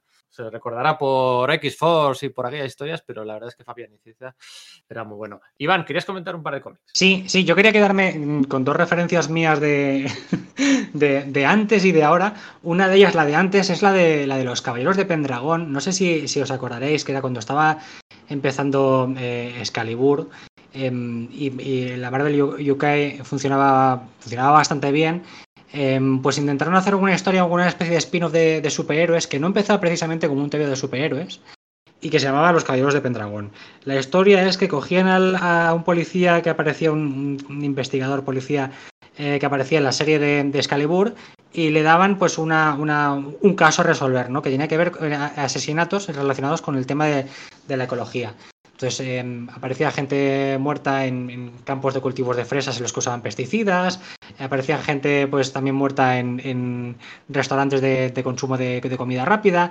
Y detrás de todo esto hay como una, una gran megacorporación y también una entidad sobrenatural un poquito rara. Bueno, a esta sí además la, cruzaron con temas de, de, sagas artúricas, de, de mitología artúrica, con todo el tema del, del Caballero Verde, del personaje de, de Sir Gawain. Y, y yo creo que le harán una historia muy chula, sobre todo los seis primeros números. A partir de, ese primer arco, la cosa ya se aleja del tema del ecologismo, pero a mí me parece que como tema de, cruzar superhéroes, el género de los superhéroes con el ecologismo, Los Caballeros de Pendragón está muy, muy, muy bien. Además tocaba, como, como os comentaba, varios aspectos, ¿eh? tema de pesticidas, tema de, consumo de carne de comida rápida, tema de vertidos tóxicos al mar, de eliminación de, o sea, de extinción de- de fauna, y está, está muy recomendable. Y el otro cómic que os quería recomendar, y que seguramente lo conocéis muchos, es el de la etapa de- del Immort- el Immortal Hulk de Al Ewing, que comenzó eh, como, o sea, Ewing nos lo vendió muy bien, nos, nos la metió muy bien. Empezó la historia como una especie de recuperación del género de terror en el, en el cómic de superhéroes a través de, de meter a Hulk en historias como un poquito como de la EC, pero poco a poco fue metiendo el tema de la de la, o sea, de la destrucción del medio ambiente y como para enseñaros que el humano es el verdadero monstruo que hay, que hay actualmente, ¿no? Y ahora actualmente la cosa va de esto, va de, va de, de proteger el planeta, de combatir el capitalismo, de combatir, a las megacorporaciones que están destruyendo el medio ambiente, sabiendo que están destruyendo el medio, el medio ambiente y que queda muy poquito tiempo para arreglar las cosas. O sea, ahora mismo es lo más candente en el, en el Immortal Hulk. Efectivamente, y de una obra maestra reciente como Mortal Hulk vamos a hacer un trasvase a hablar otra obra maestra, to- todavía más, como es la de la del protagonista verde, ¿eh? del protagonista verde más famoso de Marvel al protagonista verde más famoso de DC, porque ahora vamos a hacer aquí un, apartado de, obras vértigo, ¿no? En obras vértigo resulta que hay muchas obras con este matiz ecologista y nos ha mandado un audio Sergio, Sergio Aguirre, en el que comenta pues eh, la cosa del pantano y comenta también eh, un detallito de, de Animal Man. Lo de, lo de Asterix que comenta al principio no os lo perdáis. Me piden mis compañeros de Sala de Peligro que dedique unos minutos a hablar sobre cómics de concienciación ecológica que me hayan marcado, ¿no? Y podría comentar, pues así, por ejemplo, Asterix y los nucleares, ¿no? Un TVI pirata realizado remontando y fotocopiando en blanco y negro, pues viñetas de los distintos álbumes del, del galo creado por, por Gostini y Derzo, ¿no? En que cambiaban pues los diálogos y, y creaban una nueva y anacrónica historia alertando de los peligros de la energía nuclear, ¿no? Que, bueno, pues una cosa que leí de niño a principios de los 80. Pero ya hablando en serio y en justicia, si tengo que pensar en tebeos que realmente me hayan calado, tengo que avanzar algo más en esa misma década, cuando de adolescente descubrí varios proyectos de DC Comics, de esos que más adelante contribuyeron a edifi- a edificar los, pues, los cimientos de la línea Vértigo. ¿no? Hablo, claro, para empezar, de la cosa del pantano de Alan Moore, ¿no? que, pues eso, inventaba una aproximación al género de terror que no brillaba solo por la prosa del autor Don Hampton, sino también por su capacidad de asustarnos tanto con horribles criaturas y monstruosos conceptos y tal, como con males de la sociedad moderna. Por ejemplo, aquella historia que con, retor- con aquellos recortes de periódico tan aminosos que era la de mm, como el que se titulaba Nuke Face, ¿no? O, pero es que además el, amor a la naturaleza empapaba toda la esencia de la obra, ¿no? Mostrándonos la belleza de esos escenarios pantanosos y la comunión de los protagonistas de la serie por ellos, ¿no? Frente a la ambición desmedida que demasiado a menudo aqueja a un sector del ser humano. También se nos presentaba allí, ¿no? A John Constantine, esa saga llamada, American Gothic, ¿no? Y ahí, hacia el tramo final, pues este transcurría en, eh, en parte en el Amazonas, ¿no? Y claro, llamaba poderosamente la atención que las facciones de Constantine estuviesen basadas en las del cantante y bajista Sting, ¿no? Que por aquel entonces estaba haciendo una poderosa campaña para que el público mundial, pues, tomase conciencia de la, salvaje desforestación que esa zona verde vital para todo el planeta, pues desgraciadamente, pues no, no ha dejado de sufrir, ¿no? Bueno, también estaba el Animal Man de Grant Morrison, ¿no? Que no es un magnífico tebeo superheroico y, y metatextual, ¿no? Y todo esto, sino que además denuncia la, la crueldad que el ser humano, pues, como conjunto, ¿no? Despliega o desplegamos con el resto de las criaturas del mundo animal, tratándoles, pues no como entes vivos siquiera, sino como vienes a explotar, sin importar, parece que lo más mínimo, eh, pues en la, me- en la medida de, de crueldad ejercida para con ellos, ¿no? pues ya sea en nombre del avance de la ciencia o de la masiva industria de la alimentación o simplemente de la tradición, ¿no? Ahí de adolescente, por ejemplo, aprendí qué sucedía con los delfines en las Islas Faroe, por ejemplo, ¿no? Y me avanzó cuánto puedes llegar a querer un gato, ese te veo. Y bueno, también resultaría el Orquídea Negra de Neil Gaiman y Dave McKean, ¿no? Uno de los primeros trabajos de, ambos en el mercado norteamericano, pero en que ya la maestría se veía ahí, ¿no? Sí, quizás, pues bueno, pues se le daba conceptos de la cosa del pantano del mundo, precisamente, ¿no? Tratando de reinventar, pues, aquella superheroína de los años 70 de cara a finales de los 80, ¿no? Pero es que la sensibilidad de los autores ya brillaba con, eh, con luz propia, ¿no? Y, y entendíamos bajo otro prisma el peligro que la ambición desmedida puede ser para esos bosques tropicales que casi deberíamos considerar, pues no sé, lo más próximos sagrados que, que no sé, que yo soy capaz de concebir, ¿no? Eh, hay villanos también tan detestables que a menudo queremos dejar de ver que son tan seres humanos como nosotros, ¿no? Pero que Gaiman ahí, testarudo, se empeña en recordárnoslo, ¿no? Con, con gusto y continuo, ¿no? Que sí, son seres humanos como nosotros, para lo bueno y para lo malo, ¿no? Y la pintura de pf, qué decir, ¿no? Todavía es muy deudor del Bill Sienkiewicz pictórico, pero vaya, que me cuesta poner eso como una pega, ¿no? Y nada, no se me ocurre nada más que contaros. Eh, un saludo a todos, compañeros y oyentes.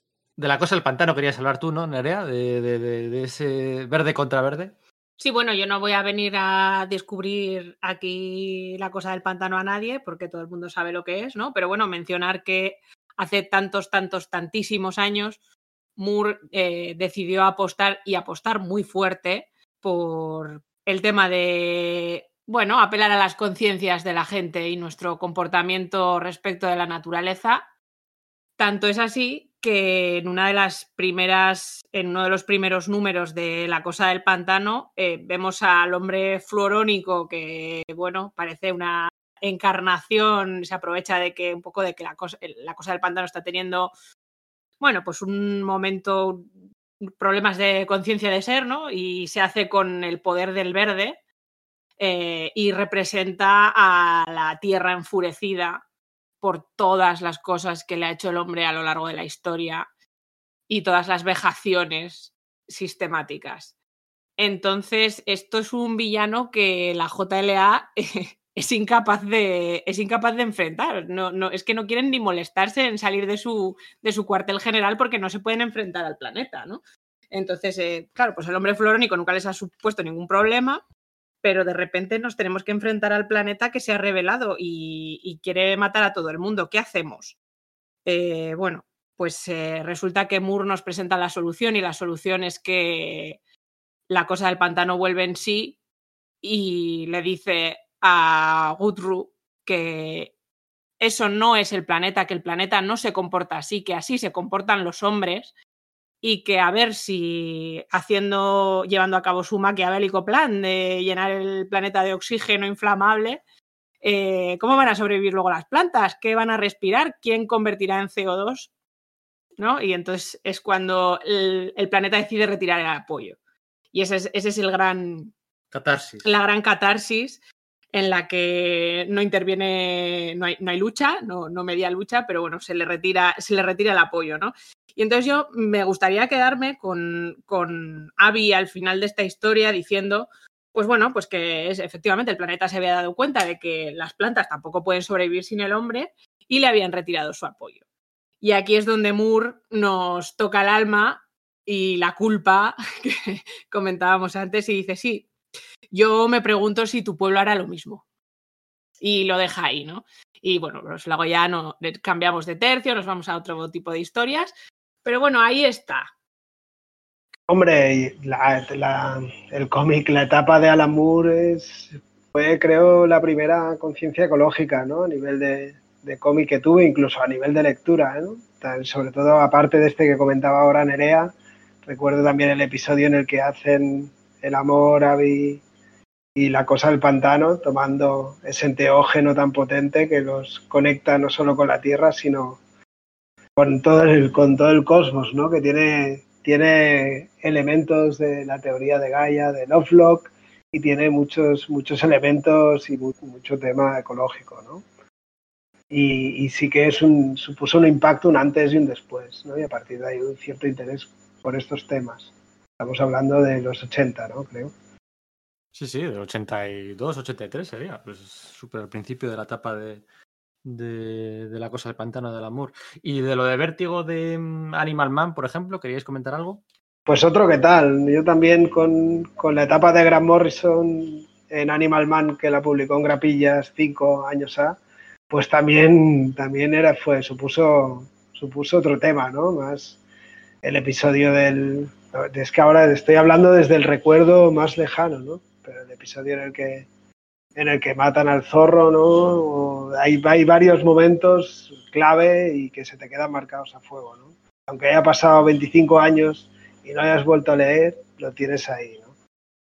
Y que es otra, otra obra memorable, ¿no? Y avanzada a su tiempo y con otros discursos que ahora la reivindicación ecológica va por otros lados, ¿no? Pero que va por otro lado, pero que ya entonces ya marcaban, ¿no? Ya, ya, ya había una lucha y ya había un, un advertimiento de que no íbamos por el buen camino, ¿no?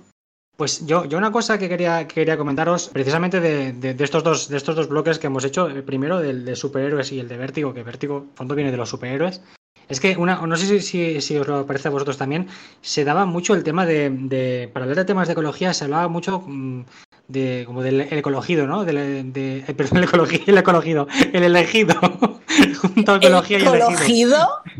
El, eco- el ecologido. Pues eso, una, una figura que es como una especie de, de mesías, que bueno, pues que él, él- él lo salva eh, y, y ya está, y con sus poderes salva, salva el, salva el planeta, ¿no? Y, y, claro, esto viene del género de los superhéroes. Y que me parece, me parece interesante, pues para una obra pues de, de fantasía, pues para pasar el rato de entretenimiento, pero para una hora de compromiso ecológico me parece una idea pues bastante pobre, ¿no? Lo, que comentábamos antes de, de las figuras populares y los mesías, de, de poner sobre ellos toda, todo el peso de vosotros tenéis la responsabilidad y tenéis que hacer esto. No, no, no. Tenemos que hacerlo todos, tenemos que mm, actuar de forma colectiva para, para arreglar todo esto. Y me parece que en los cómics de, de tanto de Vertigo como los cómics de superhéroes que han, to- han tocado este tema, em, había un poquito, había un poquito de eso, de, de, de Neo, ¿no? En Matrix, de este, este personaje es el elegido para salvarnos y tiene que ser él el que arregle el problema, ¿no? Es como un poquillo así. Por ejemplo, me estoy acordando del cazador de rayos de Kenny Ruiz, mismamente.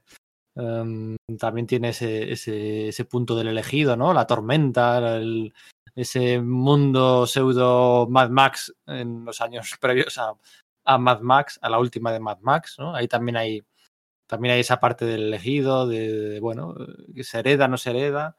eh, y también con un problema ecologista de fondo y de tormentas y de sequías muy, muy interesante, ¿no?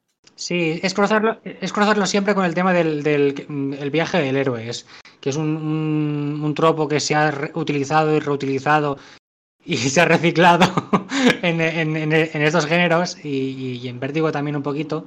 Y entonces llega un punto que quizás es, se puede, puede resultar hasta, hasta un poco cansino.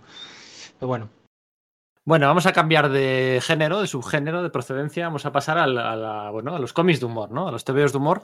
Porque para que os hagáis una idea de lo mucho que se ha preparado Iván este podcast, es que ha estado revisando muchos, muchos, muchos, pues hasta mortadelos, muchas historias, ¿no? Porque hay mucho, resulta que hay mucha eh, carga también, bueno, sutil o a veces no tan sutil en los, en los cómics, en los TVOs de humor, ¿no?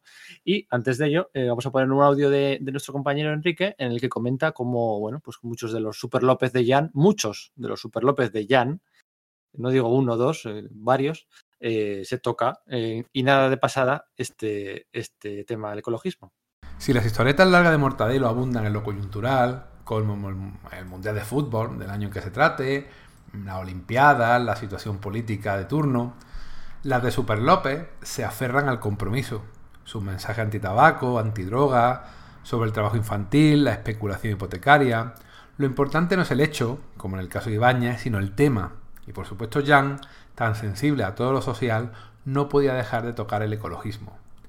Los que piensan que ese interés por estos temas se ha ido acentuando a medida que la serie se iba alejando de temas más comunes para el lector de cómic eh, habitual, como el supergrupo o incluso los petizos carambanales, olvidan que en la primera historieta de Super López este es presentado con ¿es una nube pop? ¿Es polución? O que Chitón, su planeta natal, estaba rodeado de basura espacial. O que la sexta historieta de la aventura de Super López, ¿no? en su primer álbum, presentaba la increíble Maza, que se transformaba en un trasunto de Hulk debido a la contaminación.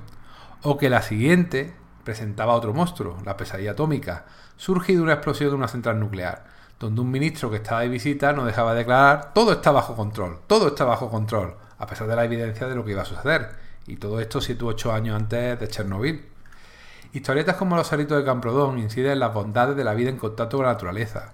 Los ladrones de ozono eh, trata de unos extraterrestres que intentan robar ese gas de nuestra atmósfera, ¿no? ya menguada por nuestra propia acción. En el infierno, basado en la obra de Dante, uno de los círculos eh, del infierno es el de los violentos contra la naturaleza. Eso en la época de Dante era el castigo de los homosexuales. Pero ya lo convierte en un castigo que va literalmente contra los que van contra la naturaleza, los que tienen comportamientos antiecologistas. Aún más explícito, obviamente, en la obra de 2003, Monster Chapapote, surgido a raíz de la catástrofe del Prestige, o La Isla de Basura, el primero de los tres álbumes que, puntual como un reloj, porque va sacando tres álbumes al año, ya publicó justo el año pasado, y en el que los millones de toneladas de basura del océano se unen para crear otra vez un monstruo, una isla, un Krakoa maloliente, que obviamente quiere destruir a la humanidad. Y lo mejor, lo que yo creo que es más admirable es que para Jan esto no es postureo, o ser un bien queda, o intentar llegarle a un cierto público, no. Es un autor que se documenta exhaustivamente viajando a los lugares donde transcurre la historia y sin embargo, en 2010 decidió dejar de hacerlo por entender que las actividades turísticas suponen un daño ambiental y cultural para los países que lo reciben. Y quiero acabar con unas declaraciones suyas de 2006. Él dice que mira la vida, eh, lo que pasa en este corredondo en el que todos navegamos y me gustaría contribuir a que muchos se dieran cuenta de que lo estamos echando a perder si no lo está ya. Es muy chulo que, me parece muy chulo que se haya, que Enrique se haya centrado especialmente en Super López, porque Super López creo que es, es un TVO que me encantaba. Soy más de Super López que de Mortadelo. Y, y, he encontrado referencias que a mí se me habían incluso pasado un poquito por alto. Yo, yo por hacer un poquito la otra parte, también mmm, me he acercado un poco a los cómics de Mortadelo. Y por un lado, bien, porque me he encontrado que de, los cientos de mmm, volúmenes de Mortadelo eh, que se han publicado a lo largo de los años, eh, en los últimos años se han publicado bastantes con el tema de la ecología, al menos en el título. Tocando temas, pues yo qué sé, desde el coche eléctrico al consumo de gasolina, al tema del reciclaje. Um, han, habido, han habido varios álbumes que como premisa inicial al menos tocaban este tema. Y está muy bien porque Mortadelo es un cómic muy, muy, muy, muy popular. Otra cosa es que luego ya cuando entras a leer el TVO Claro, es un TVO de Mortadelo con, con toda su plantilla y su manual, ¿no? Son todos muy, muy, muy parecidos. Es un TVO que se produce, se produce en masa y siguen pues los mismos tropos. Hay, hay dos o tres volúmenes de Mortadelo que son el, las, las ideas esenciales y esos dos o tres volúmenes se repiten a lo largo del tiempo. Pues el, el- el de los mundiales y el de, el de las Olimpiadas. Y luego están las, aventuras típicas de Mortadelo, que empieza con una introducción histórica, con la típica historia de, cómo van a buscar a Mortadelo y a Filemón a su casa para que vengan y no lo consiguen, cómo cuando finalmente consiguen y empiezan con la misión, pues van dando trastadas una tras otra. Y hay toda una serie de tropos que se re- repiten. Entonces el tema de fondo aparece más o menos de vez en cuando, pero más con la excusa de- de- de- del humor que de crear un poquito de, conciencia ecológica. No obstante, he encontrado un álbum de Mortadelo y Filemón que sí que va al tema de la, conciencia ecológica, que es la breve, breve guía de- del ecologista de hoy en día, que salió hace 10 años y que yo no lo podido encontrar todavía, pero en algunas muestras que he visto contiene información para, pues, para, para con- convertirse uno al ecologismo. Y me parece muy, muy, muy, muy bien. Pues venga, vamos a saltar al, al cómic infantil y juvenil. ¿eh? Y aquí tenemos, bueno, tenemos un caso muy, muy, muy reciente, muy conocido, muy laureado, elegido también por, por, por la, entre los esenciales. Y es que vamos a hablar eh, brevemente de, de Bahía Aquicornio, ¿no? Porque disfrazado con todos estos colores eh, tan llamativos, tan hipnotizantes, tan, tan, tan interesantes, Katie O'Neill eh, pues eh, manda un mensaje directo al corazón sobre bueno, el desastre que puede venirse encima de los arreci- arrecifes de coral. A mí Bueno, a ver, este... Bueno, todos- te dejo iría sabéis que sé que que tú y Katie O'Neill... Eso es lo que te iba a decir. Digo, aquí ya sabéis que si decís Katie O'Neill dos veces seguidas, hay bomba de humo ecológico y aparezco Y yo. aparece O sea, Iria. en medio. ¡Tarán! Que digo que, a ver, Bahía Cuicornio ya lo hemos comentado varias veces en el, en el podcast, en otros episodios, entonces tampoco quería yo restarle mucho espacio en el podcast a otros cómics que no hayan salido antes. Pero básicamente es una obra que trata de forma directa la sensibilización sobre la problemática medioambiental, específicamente sobre los arrecifes de coral y el mar.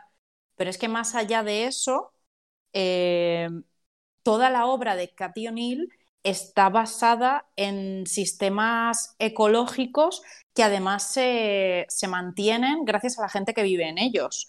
Es decir, todo lo que comentábamos antes de lo de irte al pueblo, vivir de forma sostenible y demás, Cathy O'Neill lo hace de forma intrínseca en todas sus obras. Por ejemplo, en, todas, en todos sus cómics de, de la Sociedad de los Dragones de Té y demás, si eliminas lo que son los elementos fantásticos, que son los dragones, te siguen quedando sociedades que viven en bosques, que sobre todo son, no son vegetarianos porque comen carne y aparece la carne y la cocina en, en las obras, pero que sí que se alimentan de lo que tienen alrededor y mantienen, son muy conscientes de mantener los bosques en los que viven. Entonces, toda la obra de... Y de además a través de los ojos, además a través de los ojos de una niña, ¿no? Sí, sí, claro, los protagonistas son siempre niños, adolescentes y demás. Normalmente suelen ser mujeres Sí. en los cómics de, de Cathy O'Neill. Pero que, Sí, que que además esa- no hay que convencerles porque ven claro que lo que hay que hacer es eh, precisamente eso, ¿no? es su forma de vida y realmente eso es también una forma de enseñar. Es decir, cuando tú en un cómic das cosas, o en un libro, o sobre todo eh, dirigido a, a infantil y juvenil, cuando tú hay cosas que las das por supuestas y por asentadas, al final se convierten en la norma. Por ejemplo, en todos los cómics de Cathy O'Neill hay repre- representación de todo tipo, que sé que no es el tema de este podcast en específico y ya lo hemos comentado en otros podcasts, pero a ese respecto exactamente igual pasa con el tema de cuidar eh, el medio ambiente. Cuando tú lo das por supuesto en todas tus obras, al final se crea una conciencia en el lector. A ti cuando te dicen que te van a dejar o que te vas a leer un cómic de Cathy O'Neill, tienes claro que independientemente de lo que vaya a ir, va a ser en un entorno verde y maravilloso y estupendo. Y lo tienes claro. Entonces, a partir de ahí, obviamente nosotros que ya estamos un poco más mayorcitos, que ya no somos ni infantil ni juveniles, aunque nos gustaría, si yo, por ejemplo, este tipo de cómics se lo doy a los niños que hay a mi alrededor, pues crean una conciencia que es necesaria para empezar con todo el tema del ecologismo. Entonces, Cationini nos parecía, sobre todo Bahía Cuicornio, pero toda su obra, me parecía muy interesante recomendarla porque hace mucho hincapié en todo el tema de mantener y cuidar la naturaleza y el entorno por parte de todos, además, porque no es solo que lo haga la protagonista, no, no, lo hace todo el mundo en sus obras. Yo aquí no quería dejar Bahía Acuicornio sin mencionar un caso real, porque bueno, hablamos de acuicornios y de dragones, pero tenemos en, no sé si conocéis el caso de las gorgonias de Cadaqués. Eh, Mm, me bueno, pues- suena, pero no caigo ahora. Pues Cadaqués es un pueblo maravilloso, precioso, casi de cómic de Cathy O'Neill. Mm, Es un pueblo pesquero de nuestra costa mediterránea en el que se dieron cuenta de que se estaban cargando la población de gorgonias del fondo marino, que son unos animalitos muy similares a la vista al, al coral, que resulta que favorecen muy severamente la población de peces en el fondo marino. Entonces, bueno, pues eh, los pescadores empezaron a trabajar con los científicos y ahora resulta que recuperan las gorgonias que captan en las redes de los pescadores y las vuelven a colocar en el fondo marino. Esto ha resultado en que la población de peces que estaba en decadencia en esa zona pues eh, ha empezado a incrementarse y todo el mundo está bastante contento con este caso. Así que, bueno, pues que veamos que no solo es fantasía y que si de verdad nos ponemos un poquito las pilas, también hay luz al final del túnel. Para hablar de más cómic infantil, ¿eh? ¿quién si no? ¿Quién iba a ser? Tenemos aquí un audio de nuestra compañera de la asociación, Cristina Hombrados, en la que, bueno, pues va a hablar de varios, de tres o cuatro cómics infantiles que no podéis dejar pasar. Después del audio comentamos nosotros un par de ellos. Hola compañeros de Sala de Peligro, aquí Cristina Hombrados de Visita Podcastil en un programa tan especial. La verdad es que la literatura infantil y juvenil no es ajena a conceptos como medio ambiente, sostenibilidad, ecología, naturaleza, ecosistema, reciclaje o producto de proximidad. Los más pequeños desde siempre han y hemos experimentado pues, cierta fascinación por el entorno que nos rodea, la curiosidad y respeto por todo ello. Y todo esto pues al final queda reflejado en las publicaciones que, a los más pequeños de la casa van dirigidas. Si pues lo encontramos, por ejemplo, libros informativos que introducen todos estos aspectos, como por ejemplo El huerto, un libro para iluminar, de la editorial Astronave, o El gran libro de la ecología, de la editorial Juventud. Un libro poquitas páginas, con muchos detalles de humor, pero con las ideas muy concisas. También hay cuadernos de campo, como la guía de campo la editorial SM, con información sobre la fauna y la flora que nos quedan más, más cerquita de casa, con curiosidades y el planteamiento de una serie de actividades de campo para que los chavales realicen. También tenemos álbumes ilustrados como el preciosísimo Iluminaturaleza de la editorial SM, que nos, eh, da- nos ofrece pues, una especie de juego ¿no? para descubrir los hábitats a través de los colores. También encontramos eh, biografías en forma de relatos ilustrados, como La apasionante aventura del naturalista alto aragonés Félix de Azara, de Carlos Enríquez.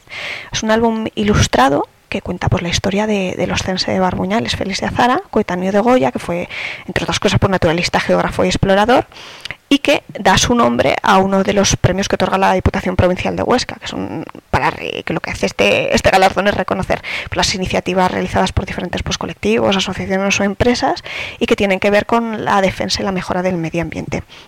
Y por supuesto, también lo encontramos en cómics. Os he traído un par de ejemplos. El primero es Bahía Acuicornio de Katie O'Neill, una coedición de la cúpula con Brúfalo en 2019. Eh, los tebeos de Katie O'Neill se caracterizan por, por una fuerte conciencia social, tolerancia, respeto a la diversidad y también por el respeto a la naturaleza. La autora neozelandesa lo que hace en este cómic es poner en valor uno, la riqueza de uno- un ecosistema que tiene muy cerquita y es que son, los arrecifes de coral.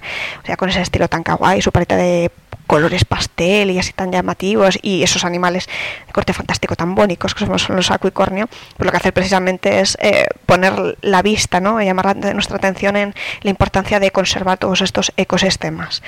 Eh, otro te veo que os traigo es Primates, la intrépida ciencia de Jane Goodall Diane Fossey, Viruteca Ligas, de Mary's Weeks, editado por Norma en 2015, pero que ha sido reeditado en la editorial Astronave, el sello infantil de, de Norma, en este 2019. ¿Y por qué os lo traigo? Porque me parece muy interesante la labor de divulgación de, de estas primatólogas a partir de, de su autora, que es bióloga, ilustradora, historietista y comunicadora de la ciencia.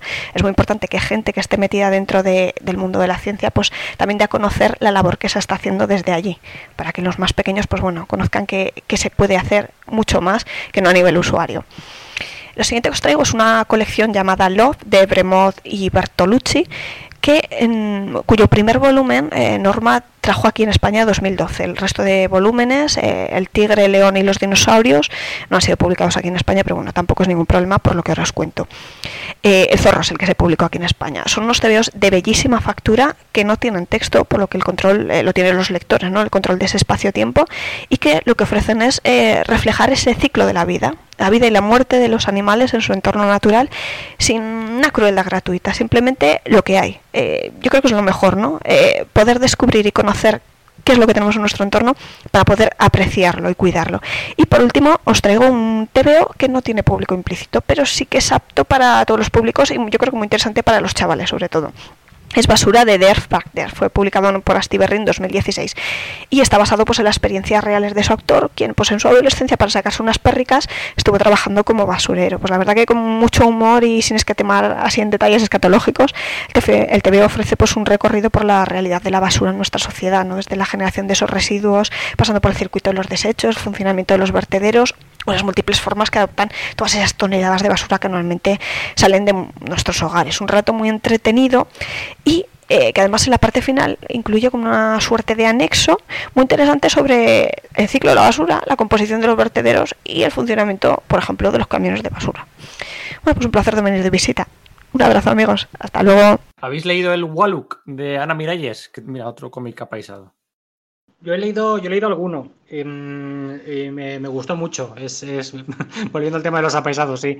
Me, me- gustó mucho. Es un cómic que está hecho, está muy bien. Y mira, ahora, ahora que, que Cristina hablaba, hablaba de, de Love, Love el zorro, em, me parece que son dos casos eh, similares, aunque el, el- zorro es mudo y este pues son animales que hablan. Eh, me parecen dos casos interesantes de cómics en los cuales el protagonista no es el ser humano, son animales y nos recuerdan que el planeta, mm, el protagonista, o bueno, el propietario del planeta Tierra no es el ser humano, sino que compartimos el planeta con, con más gente, en este caso con, con la, con la fauna del planeta. Y, mm, y me parece muy bien poner el foco sobre, sobre esa forma de vida que está en el planeta también y que también eh, ponemos en peligro. Y, mm, muy, bien, el cómic de Ana Miralles me parece chulísimo, me parece precioso, muy, muy, muy divertido y muy ecológico. En teoría es cómic infantil, juvenil, es, es, es de digestión, ¿eh? O sea, es- tiene texto, tiene. Sí, sí, es un, es un- yo, yo no lo pondría como infantil, pero bueno, un medio a medio. Se lo puedes, yo creo que se lo puedes enseñar a, a un, a un niño mientras tú se lo vas leyendo y le vas contando. Hay un, hay un clásico de la BD que sí que es para el público infantil, ¿no? Marcadamente infantil, el primer lector, que es muy recomendable, que es eh, Yakari, el pequeño indio dibujado por, por Derip y guionizado por Job, y que habla de ese pequeño chaval que vive en la tribu y que vive aventuras con, con su familia y con los animales del entorno natural. Es un cómic, un clásico, ya tiene sus años, pero que Norma está recuperando y que funciona con los primeros lectores, funciona perfectamente. Muy, muy interesante. Del cómic infantil vamos a pasar al manga y del manga empezamos, eh, vamos a fuego con el audio de nuestra compañera Carolina Plow, en el que nos recomienda algunas obras para elegir de, este, de, este, de esta procedencia y luego pues nosotros nos lanzamos desde, bueno, pues alguna, es que fíjate, náusica, ¿no? Má- Más ecologista y más, ¿qué es? Del 88, 87, 88, no, la verdad es que no me acuerdo, pero más ecologista que el- la, la primera de, de Miyazaki, pues, pues qué va a haber, ¿no? Venga, primero el audio. Muy buenas amigos de Sala de Peligro. Hablemos de manga y ecología. Lo primero que debe tenerse en cuenta es que en la cultura japonesa la relación con la naturaleza es un pilar fundamental. Para entenderlo debemos hablar de religión. En Japón conviven dos religiones, una autóctona, que es el sintoísmo, y una importada del continente en torno al siglo VIII, el budismo. A pesar de su diferente origen, no se trata de religiones enfrentadas, sino más bien de devociones que el pueblo japonés comparte en mayor o menor medida. El sintoísmo es un sistema de creencias de carácter animista, esto es, contempla la existencia de espíritus y deidades en cualquier ser vivo, ya sea animal o vegetal, y en cualquier ser inerte. El budismo, entre otras cosas, propugna el respeto a todas las criaturas. Así, vemos como ambas tienen en común una profunda conexión con la naturaleza, lo cual explica la importancia que la naturaleza en sí misma tiene para la cultura japonesa, tanto a nivel espiritual como simbólico o simplemente estético. Así, partimos de una base en la cual la naturaleza ha recibido una consideración muy diferente a la que se ha tenido en Occidente, algo que pervive culturalmente más allá de los cambios que ha traído la globalización y el último siglo y medio de historia, y que por supuesto condiciona a los creadores de historias a la hora de reflexionar sobre la relación del hombre y la naturaleza. Posiblemente uno de los ejemplos más conocidos en Occidente sea el caso de Studio Ghibli, cuyas películas, especialmente títulos como La princesa Mononoke, poseen un fuerte mensaje de defensa y de protección de la naturaleza, algo que estaba presente en la filosofía de Hayao Miyazaki desde la producción que sería el germen del estudio, la adaptación de su manga Nausicaa del Valle del Viento.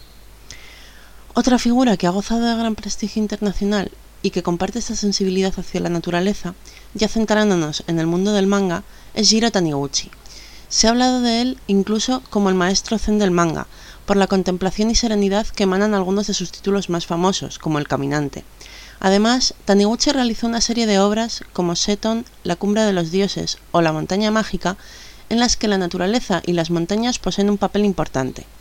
Pero de Taniguchi a mí me gustaría destacar Skyhawk, una historia de dos samuráis que tras la restauración Meiji se han exiliado en Estados Unidos, donde conocen a Caballo Loco y participan en la batalla de Black Hills, una de las más duras derrotas de los nativos americanos ante soldados estadounidenses, y que culminaría medio siglo después con la excavación de los rostros del monte Rushmore.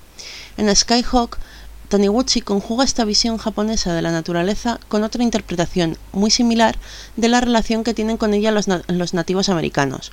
Buscando estos puntos en común, y aunque su principal interés se encuentra en una reflexión sobre el ser humano, Taniguchi nos recuerda unos valores que el mundo moderno parece haber olvidado. Y no quiero terminar esta intervención sin mencionar al menos un clásico, Gon, de Tanaka, que en España publicó La Cúpula allá por 1999. Las aventuras de este pequeño dinosaurio son un canto a la naturaleza, y el dibujo de Tanaka consigue convertirlas prácticamente en un tratado visual de, la vida natural.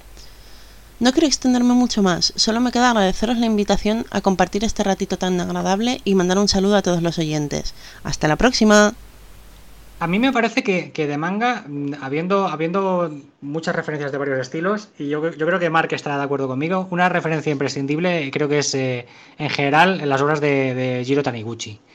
Que, mm, muchas de, de, sus obras eh, transpiran ese amor por la naturaleza y lo ha hecho desde, desde, muchos eh, tipos de historia diferentes. Yo, por ejemplo, ahora estoy pensando en, las, en, las, los libros de Setón el naturalista, que es la biografía de un naturalista muy famoso, que está hecha por Taniguchi con ayuda de un guionista, ahora no recuerdo el nombre, pero que está muy bien porque hablan de la niñez, eh, la juventud y la, la madurez desde, de este naturalista en diversos entornos y su relación con la naturaleza, ¿no? el ser humano con la naturaleza.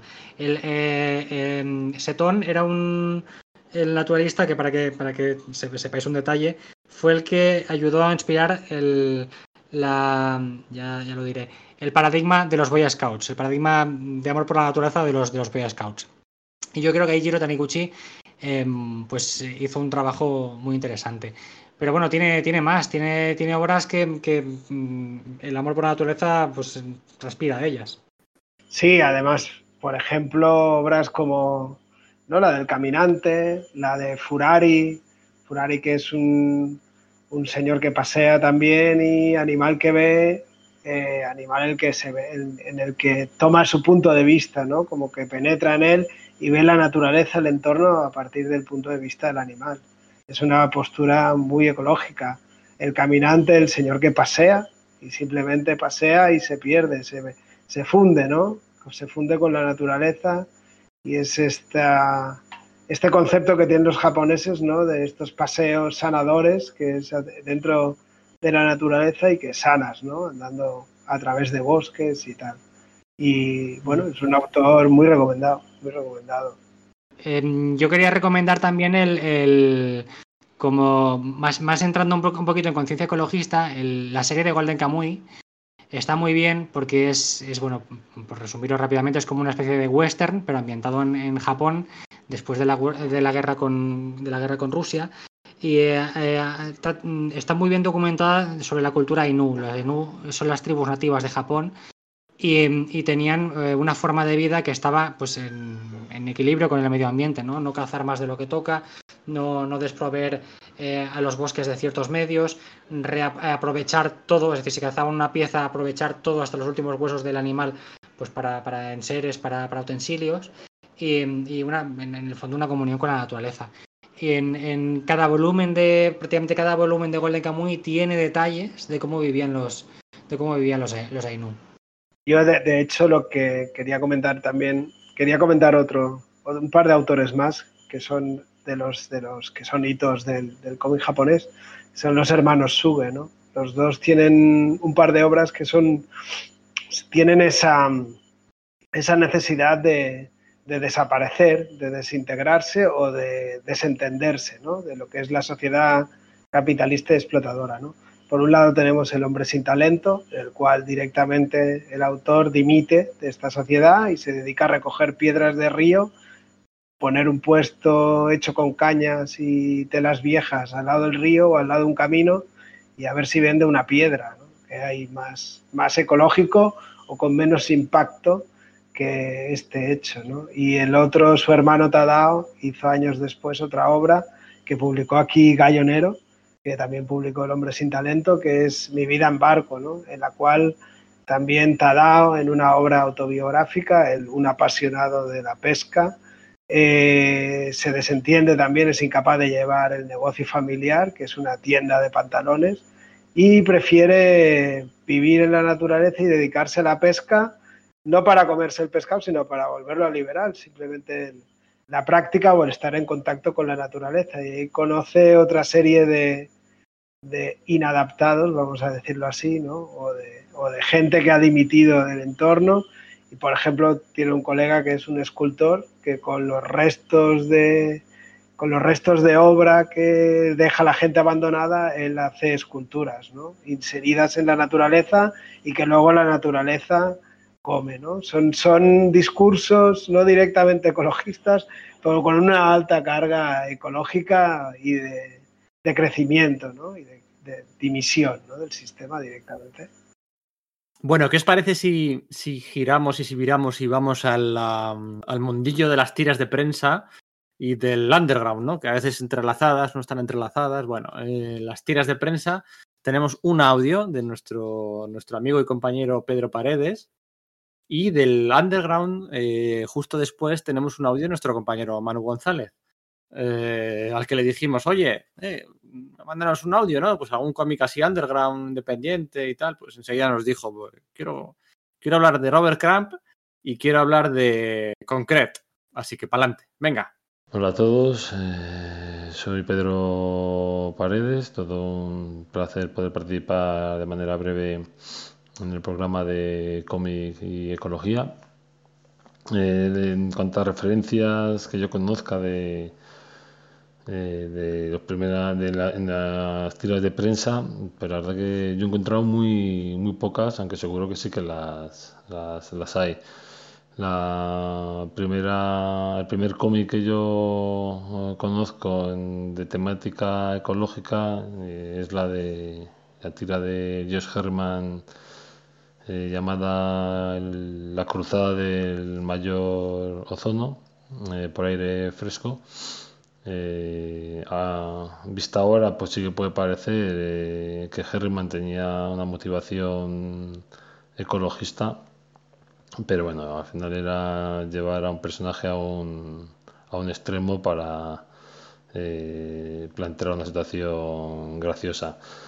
La que donde sí puedo ver mm, mayor defensa de la naturaleza es en Franklin y, y sobre todo en las famosas y bellas dominicales eh, del otoño en las que pasean Walt y Esquices y donde Walt siempre hace una declaración de, de, la necesidad de la naturaleza, de, de su belleza y, y de que es, es necesario.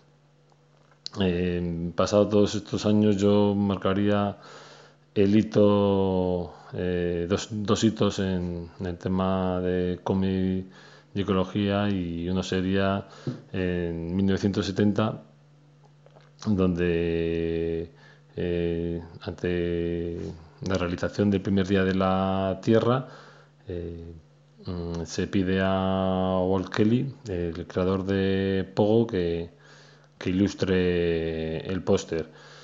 Eh, cualquiera que lo haya visto es una imagen eh, muy impactante eh, con el bosque pues, lleno de, de basura y, el empleo de las palabras encontramos al enemigo y éramos nosotros. Un año después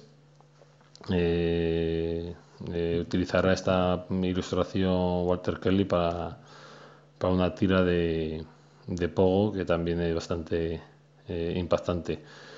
Y la última referencia eh, a destacar es, sería de Robert Crumb, el cual durante los años 70, unos años que dejó casi de realizar cómic, eh, creo que en el año 77 empezó a dibujar eh, para una revista de ecología, se nota que ya en los años 70 el, el cómic y la ecología no había más, estaba más patente. Y fue en el año 79 donde hizo la, el famoso también póster de 12 viñetas de una corta historia de, de América donde refleja eh, el paso del tiempo y cómo afecta a la, a la naturaleza por el, por el desarrollo y la creación de las, de las ciudades. Pues yo traigo cuatro propuestas de la que sería el comité underground o el comité alternativo, en este caso tanto español como norteamericano. El primero, evidentemente, es Mr. Natural, eh, Master Natural de Robert Crumb, personaje que apareció por primera vez en, el fanzine de San Francisco, en el fanzine de Filadelfia, perdón, eh, Geraldstown, en 1967. Y es un personaje que ganó muchos seguidores eh, a través de, de cómics, bueno, de fanzines clandestinos que aparecieron en la época a finales de los 60 y a principios de los 70. Eh, se in- inspiró en el LSD y en, el, y en lo que sería, lo que sería la contracultura hippie para crear a Mr. Natural, que no deja de ser un gurú místico que dice aforismos sobre los males del mundo moderno y también eh, piensa que la observación está en el misticismo y en la vida natural. Eh, tiene varias frases eh, relacionadas con lo que sería, la, lo que, lo que sería la ecología, sobre el hecho de abandonarlo todo y vivir una vida natural. Pero claro, al ser Robert Crumb, eh, un autor que, que siempre, que nunca sabemos muy bien en, qué lado está de la, de, si se está quejando de todo o si realmente está haciendo una crítica o está, o está basándose en su personaje, porque Mr. Natural puede ser tanto una crítica al hipismo, al hipismo de la época, como también una crítica a la sociedad capitalista americana de finales de los 60, principios de los 70. Pero la verdad es que es muy interesante, lo publica La Cúpula, ha publicado todos los discos de Mr. Natural, así que os, eh, os recomiendo que os acerquéis a uno de ellos para que leáis algo así como sentero. Inspirado en, el, en, en Mr. Natural estaba Gustavo de Más. Gustavo fue su primer personaje, fue el primer personaje que creó él con, con, con, bueno, con un personaje más, más eh, su primero, por así decirlo. Y, y lo creó en, el 1977 en un fanzine llamado Muérdago que tenían, editaban en Más y Pere Joan. Luego, evidentemente, el personaje lo llevó al Víbora y se convirtió en uno de los grandes éxitos del Víbora. De hecho, de hecho Makoki y Gustavo son los dos grandes personajes de la línea chunga. Pero claro, si decimos que, que Max es línea chunga, porque Max evidentemente eh, estaba tan inspirado por, la, por el underground norteamericano como por el Tintín y la línea clara. O sea que siempre ha sido más línea clara más, pero una mentalidad más de línea chunga. Eh, lo bueno de, Gustavo es que era un, icono de la lucha radical, o sea, era, un, ecoterrorista, un ecologista que consumía drogas y buscaba combatir a las centrales nucleares, pero, o sea, directamente eh, atentando a estas centrales nucleares, para poniendo el grito en el cielo ante las injusticias. La verdad es que Gustavo es una obra divertidísima de Mats. eh, ya lo que hace ahora no tiene nada que ver con lo que hacía antiguamente en los años 70, principios de los 80, pero podéis encontrar un, un recopilatorio entero que sacó la cúpula en, en el año 2010. y creo que todavía está por ahí. De hecho, yo lo he cogido a la biblioteca y es un libro muy, muy divertido. Ya alejándonos del underground y acercándonos más al cómic alternativo, eh, os recomendaría Concrete de Paul Chigwit, eh, una obra fantástica que publicó Norma en varios tomitos hace, hace no mucho. De hecho, están saldados en muchos sitios. Es un personaje que se creó en, en julio de 1986 en la revista Dark Horse Presents. Fue uno de los primeros personajes creados para, para Dark Horse. Y Concrete es un, es un señor, bueno, es un señor normal. Era un tío que, que escribía, escribía eh, discursos para políticos. Lo secuestran unos extraterrestres y su cerebro lo trasplantan en un cuerpo gigante hecho de, de roca, como una especie de cyborg hecho de roca. Eh, los- ellos consiguen escapar, él y un amigo suyo consiguen escapar y, y al final los terrestres se van de la Tierra y se queda él solo allí como con un cuerpo de roca o de, o de concreto, en teoría es cemento. Y, y es, eso, es la historia de este tío que vive dentro de ese cuerpo y cómo se relaciona. Cualquier persona que leyera, escuchara esto diría, es una se- serie de ciencia ficción. Bueno, sí, lo tenía, pero en realidad era una serie de una slice of life, una serie costumbrista, porque él lo que intentaba explicar era, era cómo era la vida, eh, su vida después de haber sufrido esta especie de, de deformación, de deformación de, su, de su cuerpo. Y la verdad es que la serie es muy interesante, no tiene, es, un- es uno de aquellos experimentos locos de los 80 que juntaban cuatro cosas diferentes y llegaba a funcionar muy bien. Aparte que Paul Chegwit es un dibujante muy, muy bueno, muy realista y, da un tono bastante en blanco y negro y da un tono bastante potente a la serie. Eh, tenía muchas historias que trataban sobre el ecologismo, pero sobre todo cómo la mano del hombre deteriora el medio ambiente, cómo se deteriora el paisaje. Eh, en, ese, en, ese, en, ese momento, Concrete era una serie que denunciaba mucho cómo el hombre eh, estaba destrozando, destrozando lo que sería el medio ambiente. Y además una serie de los 80 buenísima que se la recomiendo a todo el mundo. La cuarta eh, es la única que no ha sido publicada en España. Eh, fue publicada por Boom, Boom Studios en el año 2012. Se llama I'm Not a Plastic Bag. Yo no soy una bolsa de plástico. Fue un cómic dibujado por Rachel Hope Allison y empezaba con el fantástico lema de la basura de una persona es la historia de otra. De hecho, de toda la historia es muda. De hecho, no, no, casi no hay, hay explicaciones luego al final en el libro, evidentemente, de lo que... Pero habla de la, gran, la gran isla de, basura que hay en el Pacífico. Hay una isla muy grande de basura, de todo lo que hemos ido acumulando a lo largo de nuestra, historia de basura, y está allí en medio flotando. Dicen que es del, el doble del tamaño de- de- del estado de Texas. Imaginad lo grande que es. Y es una historia así como muy poética, pero también sobre la soledad de la basura eh, en medio del Pacífico, que no, nadie la quiere, pero que está allí abandonada. Es un libro un poco más, eh, por así decirlo, más surrealista, que te hace pensar más sobre cómo el hombre, eh, a- la, basura del hombre, ha destruido lo que sería el Pacífico.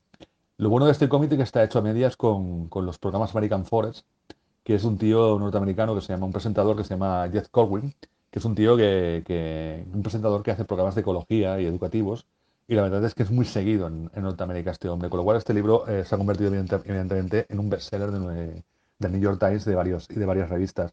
Pero no deja de ser un cómic surgido, alternativo, surgido de, de Boom Studios, que no deja de ser un sello bastante pequeñito de cómics. Hasta aquí mis cuatro recomendaciones y espero que todo el mundo las disfrute. Algo que añadir, algo que apuntar. ¿eh? Aquí está basura, ¿eh? basura de, del- de- a saber cómo se pronuncia, de Derf, eh, Back, Backderf, ¿no? Que lo publicó Astiberri, fíjate, tengo aquí apuntado que es del 2014, yo pensaba que era mucho más reciente. Em, que también es una opción, una opción muy interesante y muy, y muy eh, laureada en este caso. Para mí es la obra, la obra más interesante de este autor. Además tiene ese componente autobiográfico y, ese retrato de, una sociedad a partir de, lo- del residuo que genera es muy peculiar, ¿no? Aparte, a mí es una obra muy, muy interesante de este autor. Y la verdad es que es que es eso, analizar a partir de lo que la gente tira. Eh, da, dimensión de- del, del tren de vida tan insano que llevamos. ¿no? Es una obra muy, muy recomendada. Y a mí a nivel underground también hay una obra más reciente que igual ha pasado más desapercibida y que también tiene, tiene un toque, toque muy guay, que es el de Momento Móvil de Marlene Krauss, editado por Apapa Comics, que son diversas historietas cortas pero que tienen un, trasfondo de crítica al modo de vida que llevamos y un, un grito o un momento de paz que en el cual ha desaparecido la civilización y vivimos, eh, nos hemos transformado en monos otra vez, ¿no? Es duro de leer, ¿eh? Son. eh, no sé si la, segunda historia. eh, yo no recuerdo haber eh, leído algo tan duro en cuatro, en una historia de cuatro páginas nunca como, como en, en una de estas, en uno de estos pasajes. Es duro.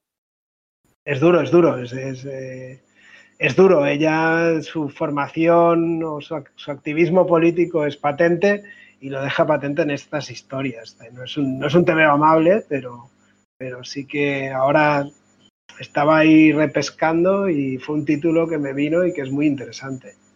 Sí, además, pues barato, ¿no? Eh, pocas páginas, muy interesante. Sí, sí.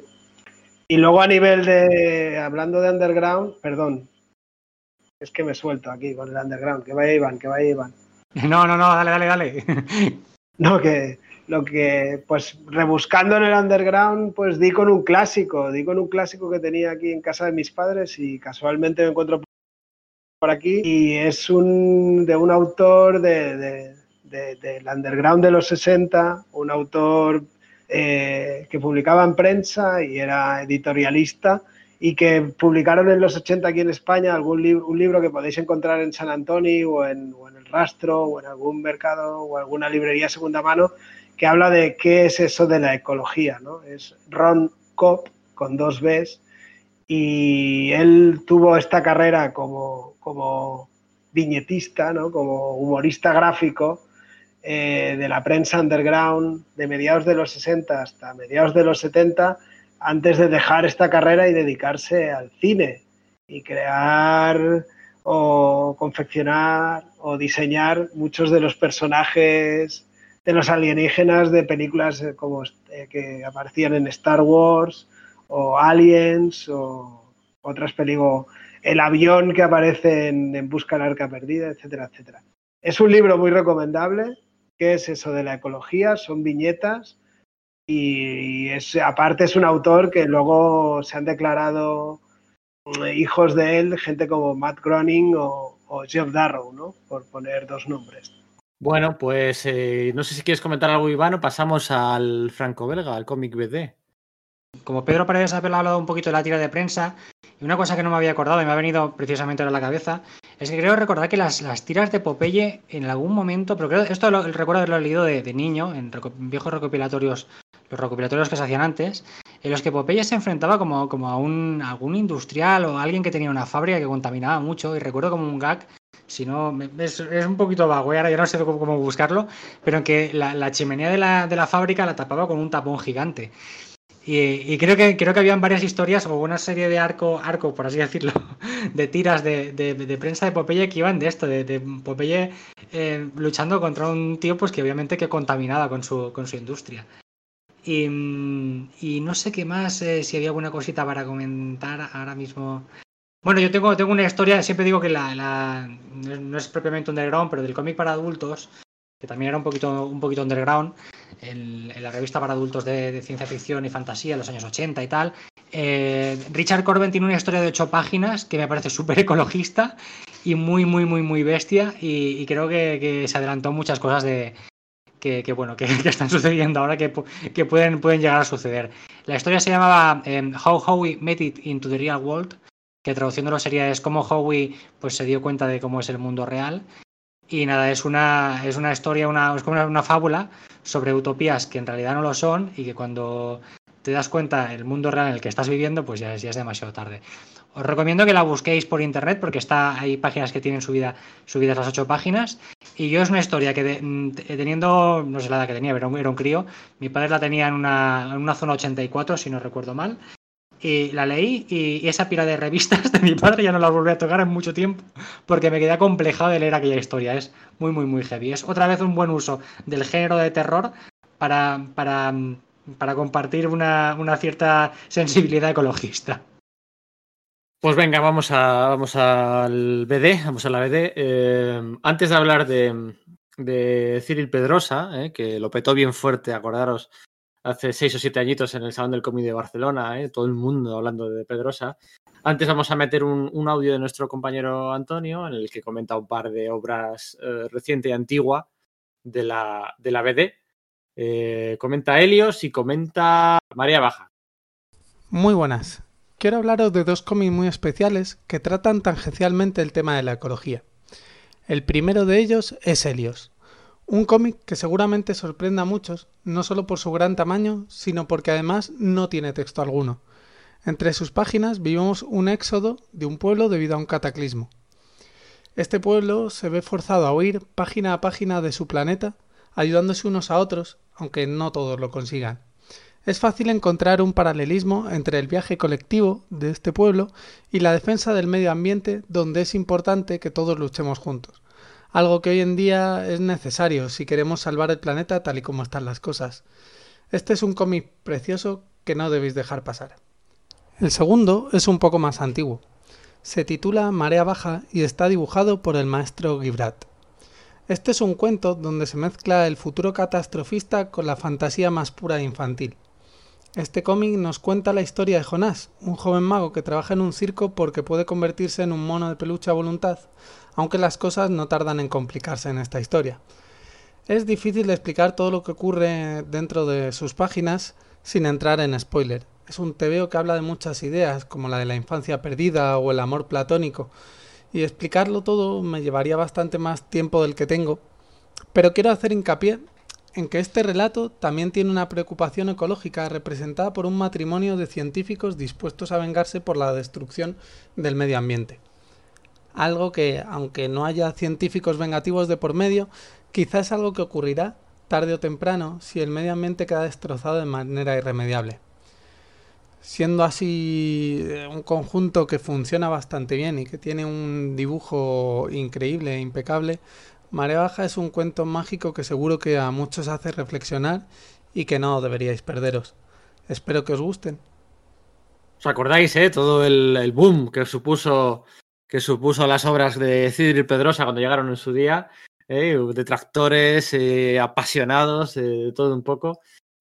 Y el caso es que en su currículum, en su bibliografía, Pedrosa tiene una, una interesante obra de anécdotas autobiográficas, ¿eh? como no podía ser de otra manera, de, del Pedrosa más ecologista. Y, hablamos de autobio. Sí, sí, mm, yo, yo, la descubrí un poquito así, pues en, haciendo búsqueda de, de, obras de cómic ecológico y, la encontré Norma, la, la editó Norma, la publicó hace unos 10 años y me parece una cosa muy, muy, como muy curiosa, muy, muy fuera de, del resto de la obra de, de, de Pedrosa y me, me, me, ha gustado bastante, es un libro muy, muy, muy pequeñito, pero me ha parecido una muy buena idea. Lo que es es esto, lo que, lo lo que tú comentabas. Son eh, anécdotas autobiográficas de una o dos páginas de cómo, cómo Pedrosa intentaba pues, eh, hacerse ecologista, pues, eh, adquirir conciencia ecológica y actuar en consecuencia. Y me parece muy, muy, muy, muy difícil hacer humor con el tema del ecologismo y Pedrosa lo hace muy bien, pues precisamente porque él se compromete, ¿no? Te cuenta cómo lo, cómo lo ha vivido él, con todas las dificultades que tiene, ¿no?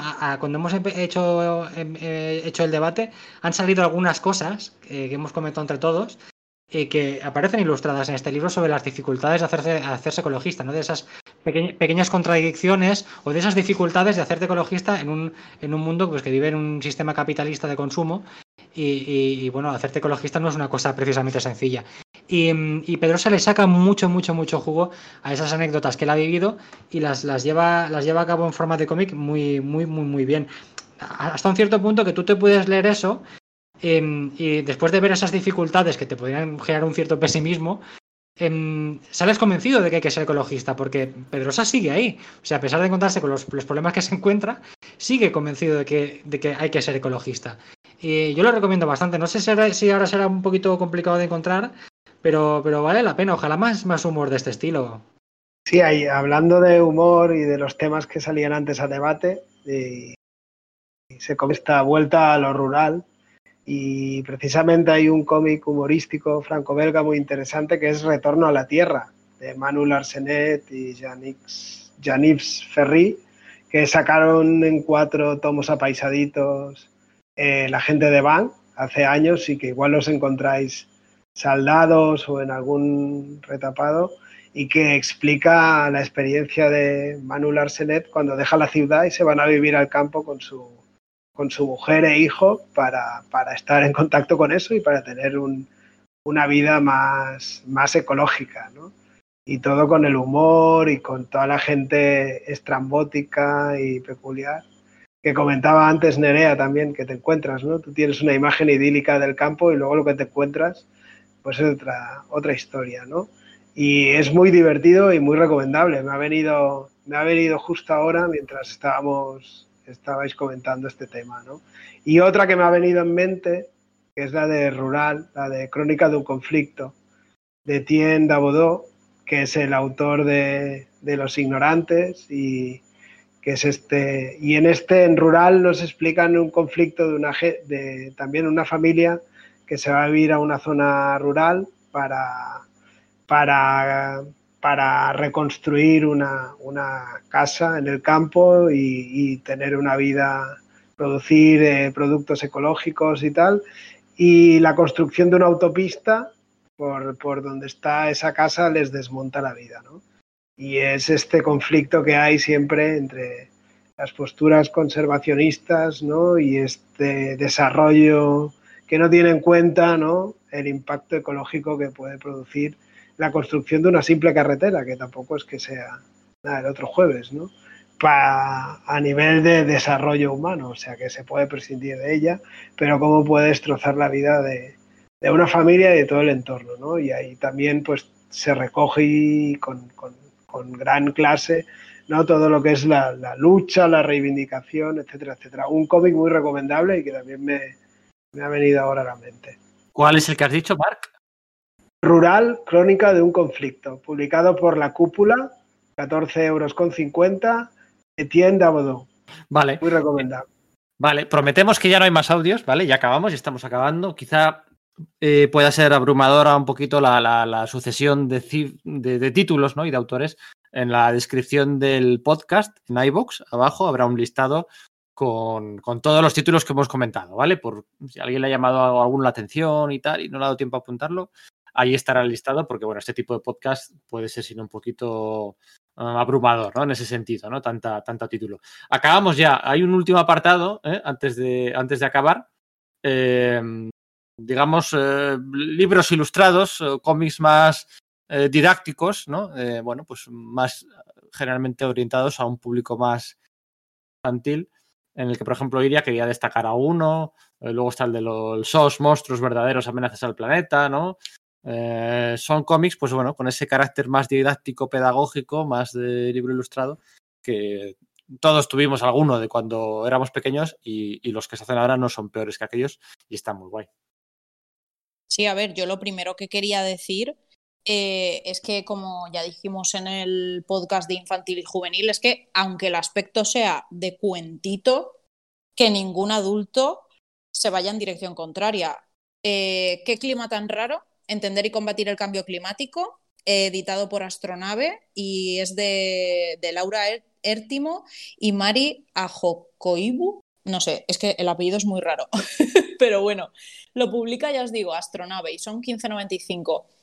Son solo 48 páginas, a todo color, y es impresionante. Básicamente eh, va de qué es el cambio climático y todos los factores en contra del medio ambiente. Lo más gracioso, que trata muchos de los temas que hemos hablado durante todo el podcast de hoy. Entonces, está muy, muy bien. eh, ya no solo por sus personajes y por cómo explican las cosas, sino porque te obliga como adulto, si se lo lees a un niño o si te lo lees para ti solo, porque yo a mi alrededor a día de hoy no tengo niños cerca y me lo he leído yo para mí, gracias a Iván, por cierto, eh, te obliga a reciclar lo que ya sabes. Sí, nunca mejor dicho, a reciclar. Porque hay muchos conceptos que los tenemos como muy, como muy asociados a, vale, tenemos que reciclar y tenemos que hacerlo así. Igual no es la mejor forma. Entonces, pues bueno, mediante diagramas y personajes eh, ficticios como el hada del clima o el duende fósil, pues explican cómo funciona absolutamente eh, el efecto invernadero, por qué sube el nivel del mar, eh, el sistema de reciclaje que está obsoleto, luego tiene como ejercicios para hacer con los más peques o para hacer en casa. Y la verdad es que este libro ilustrado es una maravilla. Y explica muchas cosas, ya os digo, que creemos que las tenemos muy claras y cuando de repente eh, te encuentras con toda esa información tan bien organizada, eh, es una maravilla. Y es un punto de un punto para empezar con todo el tema de lo que estamos hablando en este podcast. Si hay alguien que no sepa por dónde empezar, que empiece con este libro ilustrado. Bueno, pues eh, hasta aquí, ¿no? Eh, nos hemos dejado una lista optimista respecto a, las previsiones temporales que teníamos para este podcast. Nos hemos dejado muchos por el camino. Yo creo que, bueno, pues el- el- sobre todo incidir en lluvia, ¿no? Como hemos incidido. Y luego, pues todas las que hemos ido comentando. Em, ¿Tenéis alguna reflexión final, chicos? Que tenemos que hacer todos un poquito y que cada uno haga lo que pueda dentro de sus posibilidades y que no nos demos por vencidos. Y repetir lo que he dicho antes. Ante malas prácticas por parte de organismos que tenemos alrededor, denunciar, que se puede. Estamos ahí ya.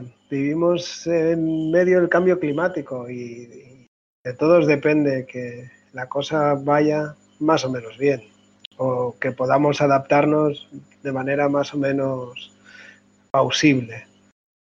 Creo que es el momento de, sacar del armario esa bandera que diseñó Ron Cobb, del que hablaba antes, que fue el diseñador de la eh, Ecology Flag, que os recomiendo que la busquéis, y colgarla en los balcones, ¿no? Como una de las banderas a tener para recordarnos que, pues que hay que, hay que impactar menos, ¿no? Hay que, hay que vivir mejor con nuestro entorno.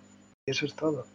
Yo, yo por mi parte mm, eh, me, me quedo con lo que han dicho Iria y Mark y, insistir. mm, Lo, o sea, el tema de, la conciencia ecológica es una cosa que tiene que empezar a practicarse ya y es la primera parte de, un proceso de dos partes. Primero, adquirir la conciencia ecológica, estar informado y el segundo es la acción, es pasar a la acción. Y la acción supone pues que a nivel individual cada uno de nosotros em, llevemos a cabo pues actitudes ecológicas, transmitamos esta conciencia, la conciencia ecologista a los que no la tienen y luego pedir a gobiernos y a multinacionales también que, mm, bueno, que terminen con las prácticas tóxicas. Entonces es un trabajo de, de, de hacer ya y de, y de no parar, o sea, de, de continuarlo, porque con lo que hagamos ahora em, vamos, vamos a, definir, a definir el futuro. Y ojalá hubiéramos empezado mucho antes a hacer lo que estamos empezando a hacer ahora nosotros. Yo, como parte de mi alegato final, no voy a apelar a ninguna multinacional ni a ninguna empresa. Bueno, mira, una en concreto sí, a Netflix. Netflix, por, favor, si me estás escuchando, o Amazon Prime, o una de estas, eh, Capitán Planeta, eh, la serie de televisión de dibujos animados aquella de los, de los 90 con la que crecí. Venga, enróllate un poquito. eh, seguramente hoy no se hacen de esas series ya. ah, están estas series que me enseñan eh, cómo tengo que comportarme, ya no se hacen. Pero a mí me chiflaba Capitán Planeta. Seguro que aquí hay alguno que también veía Capitán Planeta cuando era pequeño, cuando era pequeña, y seguro que también le chiflaba. Eh, estaría bien recuperarla, ¿por qué no? Ah, De hecho, hasta hubo cómics Marvel del Capitán Planeta en, en su día.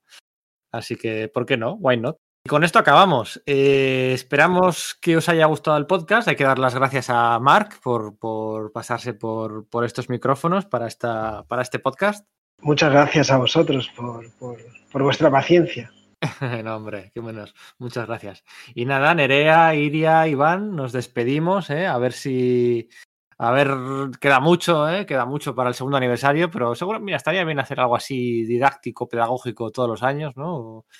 Y Que siempre, que siempre viene bien, hombre. Bueno, un, un año pasa, pasa volando.